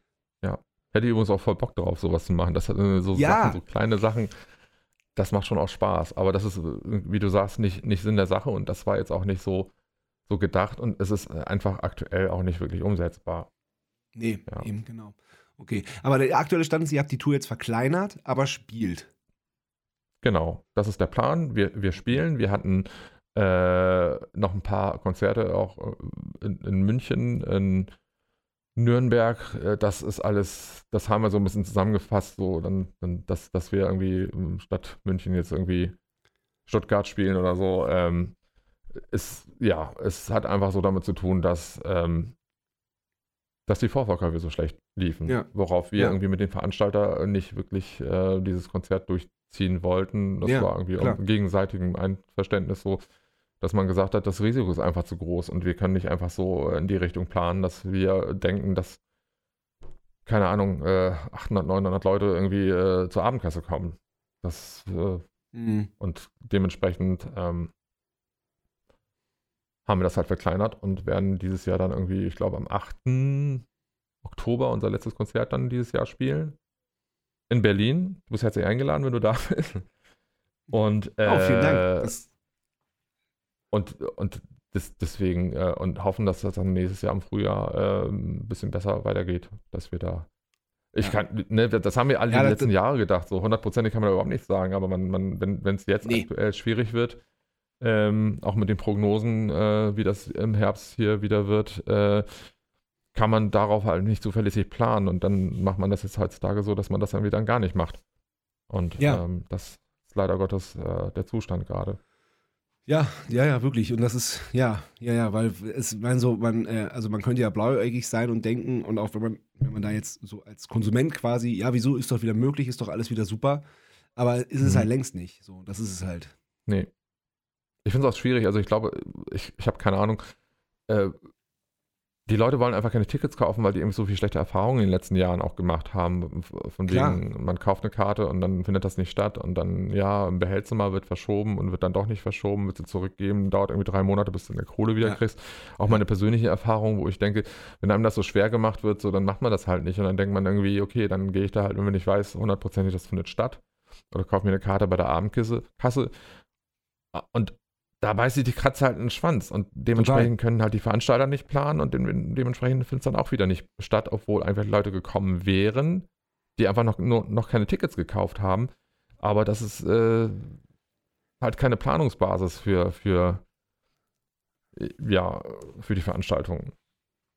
Das ist das Problem, aber das ist halt irgendwie auch, Ja. da ist keinem ein Vorwurf zu machen, das ist einfach ein bisschen, ein bisschen scheiße Nein, und blöd mit. Corona die letzten Jahre. Und äh, das sind halt die Folgen und äh, so richtig vorhersehen konnte man das nicht und äh, ich hoffe halt nur, dass das sich irgendwann so wieder ein bisschen regelt. Ja. Ja, das hoffe ich auch. Für uns alle sehr. Ja. Okay, ähm, kommen wir mal zur zweiten und damit letzten Kategorie. Die heißt, Sebastian Matzen hat eine Frage und der hat gerade sehr viel zu tun, aber hat jetzt auf den letzten Drücker, deswegen habe ich vorhin immer ein bisschen auf dem Handy äh, gedrückt, hat auf den letzten Okay. Drücker noch eine, eine Frage geschickt und der ist ja Ah. selber gelernter, gelernter Schlagzeuger, das darf er auch. Und hier kommt jetzt seine Frage. Sebastian Matzen hat eine Frage. Moin, moin. Dann stelle ich jetzt mal eine spontane Frage, weil Sascha war spät dran. Ähm, was ist deine Lieblingssüßigkeit beziehungsweise Süßigkeit, die du auch mit deiner Kindheit verbindest? Was gibt es da? Bei mir war es zum Beispiel die bunte Tüte für zwei Mark vom Bäckerwagen, der einmal die Woche bei uns im Dorf äh, vorbeigefahren ist. Ähm, aber vielleicht gibt es ja irgendwas, was dir dazu einfällt. Ich bin gespannt auf die Antwort und sende herzliche Grüße. Danke dir. Äh, Schöne Grüße zurück, Sebastian. Ähm, also meine Lieblingssüßigkeit, ähm, muss ich sagen, ich bin schon immer ganz großer Fan von, von Gummibärchen gewesen. Äh, und ich ähm, muss sagen, ich mochte das, wie die Gummibärchen früher geschmeckt haben. Das hat sich irgendwann äh, geändert, wo die halt, glaube ich, ein bisschen gesünder oder weniger Farbmittel drin hatten, aber diese, dieser Geschmack von den Gummibärchen früher äh, mit, dem, mit dem ganzen ungesunden E's und so äh, und Gummibärchen äh, mit diesen richtig äh, eindeutigen Farben. Äh, Das mochte ich schon immer ganz gerne. Es gab früher noch eine andere Süßigkeit. Ich muss mal von früher reden. Äh, das waren auch so äh, Gummidragés äh, der Marke, nicht der Marke, aber die hießen Sugus, glaube ich. S-O-G-U-S. Gab es auch nicht. S-U-G-U-S geschrieben. Da war immer, ähm, Ja. äh, ich weiß auch nicht mehr, das, das, das, das, Das Maskottchen war äh, so eine komische schwarze Gummifigur und die fand ich immer super lecker. Die gab es mal bei meiner Oma früher. Ähm, aber äh, die gab es nicht lang und ich, ich habe vor vielen Jahren bei eBay mal so eine Packung gefunden und äh, da konnte man die halt bestellen, aber der Typ, der die verkauft hat, der hat auch geschrieben, ja, hier von früher irgendwie, was weiß ich, Dachbodenfund, äh, Gummibonschen von früher, aber ich würde sie nicht essen, da steht haltbar bis 83 auf der Packung. aber ansonsten, Geil. wie gesagt, äh, äh, Gummibärchen mochte ich immer sehr gerne und mochte ich, äh, gab es auch, äh, also ich, wir, meine Mutter hat manchmal so Gummibärchen gekauft und dann gab es eine Packung und die hat dann irgendwie eine Woche gehalten. Ab und zu durften wir halt fünf Stück essen. So, das war auch so, da wurde nicht eine Packung Ah, aufgegessen, okay. das wurde irgendwie schon, schon aufgeteilt. Und ich muss sagen, irgendwann haben die anders geschmeckt. Das war dann auch okay, aber diesen, diesen Geschmack von früher, den, das, das war schon ziemlich geil. Ja, krass. Ja, cool. Ähm, wie alt warst du, Was als denn du bei dir gecheckt so? hast, wofür, wofür Haribo steht? War schon ziemlich alt. Ja? Was heißt Ja, das? ich auch. Harald Riegel Bonn oder so, ne? Harald Richter, glaube ich, oder? Egal. Oh, ja, oder so. Äh, ja, nee, ich Ja. dachte, das, wär- das war einfach so ein, so ein Comic-Ausdruck irgendwie und Haribo, weil das irgendwie auch so geil klingt, äh, hätten die das genommen, aber Ja, ja, das klingt schon super. Ja, ja. Ähm, ja, bei mir war es auch, die, also die bunte Tüte vom Bäcker ist geil und natürlich aber auch im Schwimmbad, Mhm. wo man dann da wirklich als kleiner Knüppchen denkt, noch zwei von den Pilzen und drei Ja. von den Schlümpfen. Wie viel Geld habe ich Ja. noch? Stimmt, das mochte ich natürlich auch total gerne. Wir hatten auch so, äh, so einen Kiosk um die Ecke bei uns, wo wir uns damals so Panini-Sammelbilder gekauft haben. Die hatten natürlich auch ganz viel von diesen Gummis. Äh, das war auch lecker. Ja, Da mochte ich auch ganz gerne die Schnuller und so. Schnuller, ja, alles, alles, Esspapier, alles. Und diese, diese bunten, diese Oh, sauren Alter. Schnüre, diese langen. Oh. Ja, oh Mann. Ich glaube, das holen wir nachher noch. Und eines der schlimmsten Erlebnisse war, da, ähm, da war ich irgendwie zu spät dran und der Bäcker hat geklingelt und ich hatte aber irgendwie kein Geld und äh, da musste meine Mutter mir zwei, zwei Mark geben und dann bin ich rausgerannt ins Dorf rein und dann ist der Bäckerwagen an mir vorbeigefahren und dann bin ich wirklich heulend zusammengebrochen, weil ich so Bock hatte Oh auf Gott. diese gemischte Tüte, gemischte Tüte ohne Lakritz. Ja, Lakritz ist immer so ein bisschen so, äh, da haben sich die Geister immer ein bisschen geschieden, aber ich habe Lakritz auch immer geliebt. Irgendwann habe ich, Ja, äh, ich, ich später, mittlerweile auch, aber so als, ja genau, später.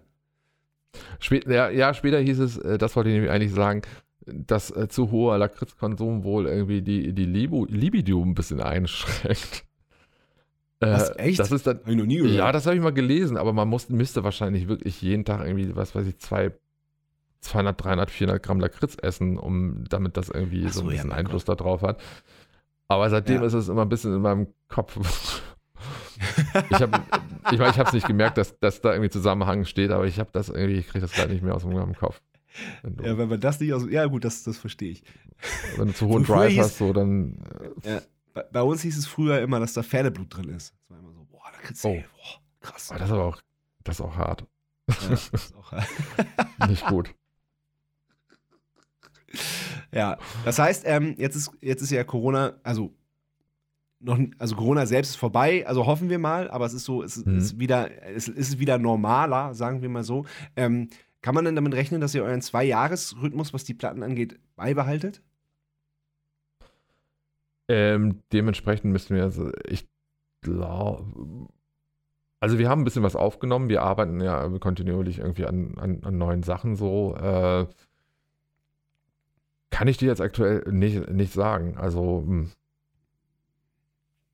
das weiß ich, also bis, das, das entscheiden wir immer dann, also wir bringen ja nicht unbedingt Sachen im Zwei-Jahres-Rhythmus äh, raus, äh, weil wir es müssen, sondern weil wir es irgendwie in, in letzter Zeit immer hingekriegt haben, dass wir etwas am Start haben, was wir auch selber so gut finden, dass wir es gerne veröffentlichen möchten. Und das ist eher so das Ja. Ding, äh, wonach wir uns orientieren und nicht äh, wirklich so, dass das wirklich alle zwei Jahre was rausgeht, weil es raus muss oder weil wir da ist ja Rhythmus so. einbehalten. Ja, ich meine, diese, diese, wir haben jetzt Ja. irgendwie einen Zwei-Jahres-Rhythmus nur dadurch, dass wir 2020 noch eine Coverplatte rausgebracht haben. An, ansonsten, was so Mhm, die Stimmt. eigentlichen Alben angeht, äh, haben wir jetzt ähm, den Vorgänger von der aktuellen Platte haben wir halt 2018 rausgebracht. Das ist ja schon vier Jahre her in dem Sinne. Ähm, Mhm. Mhm. Aber ähm, Ja, wir schauen mal. Also wenn wir, wenn wir da irgendwas Gutes haben und das irgendwie auch cool genug finden, dass das auch andere Leute hören sollten, so dann kriegen wir das vielleicht noch hin. Aber ansonsten, ja, lieber noch ein Jahr länger warten und dann was Gutes haben, so als, Ja, als jetzt irgendwie.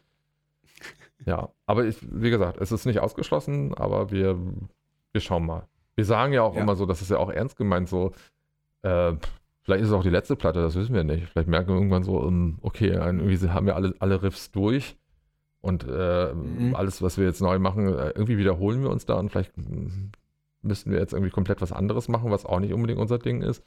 Oder wir müssten halt irgendwie Sachen kopieren, was, was wir auch nicht unbedingt wollen. Vielleicht Nee, war es das dann ja. auch. Okay, krass. Aber äh, mal schauen. Ja, okay. Ja, ey, vielen Dank. Vielen Dank für das Gerne, sehr, sehr, sehr nette, ausführliche Gespräch. Ich danke dir. ja, dann ich, ich hoffe, dass ich es äh, auf eure Tour schaffe und ich wünsche euch noch sehr viel Vorverkauf und im besten Fall dann auch noch viel Abendkasse. Wobei bei uns gibt es immer fast, fast nie, aber schon immer, schon immer fast keine Abendkasse. Ist irgendwie. Ja, weil eure Konzerte auch immer sehr fix ausverkauft sind wahrscheinlich. Nee, nee, nee, nee, nee, nee, nee, nee, nee, nee, nee, grundsätzlich nicht und auch früher schon erst recht nicht. Na gut, okay. also, bis bald, mein Lieber. Tschüss. Tschüss, Sascha, danke. Das war Bum Zack. Bis zum nächsten Mal.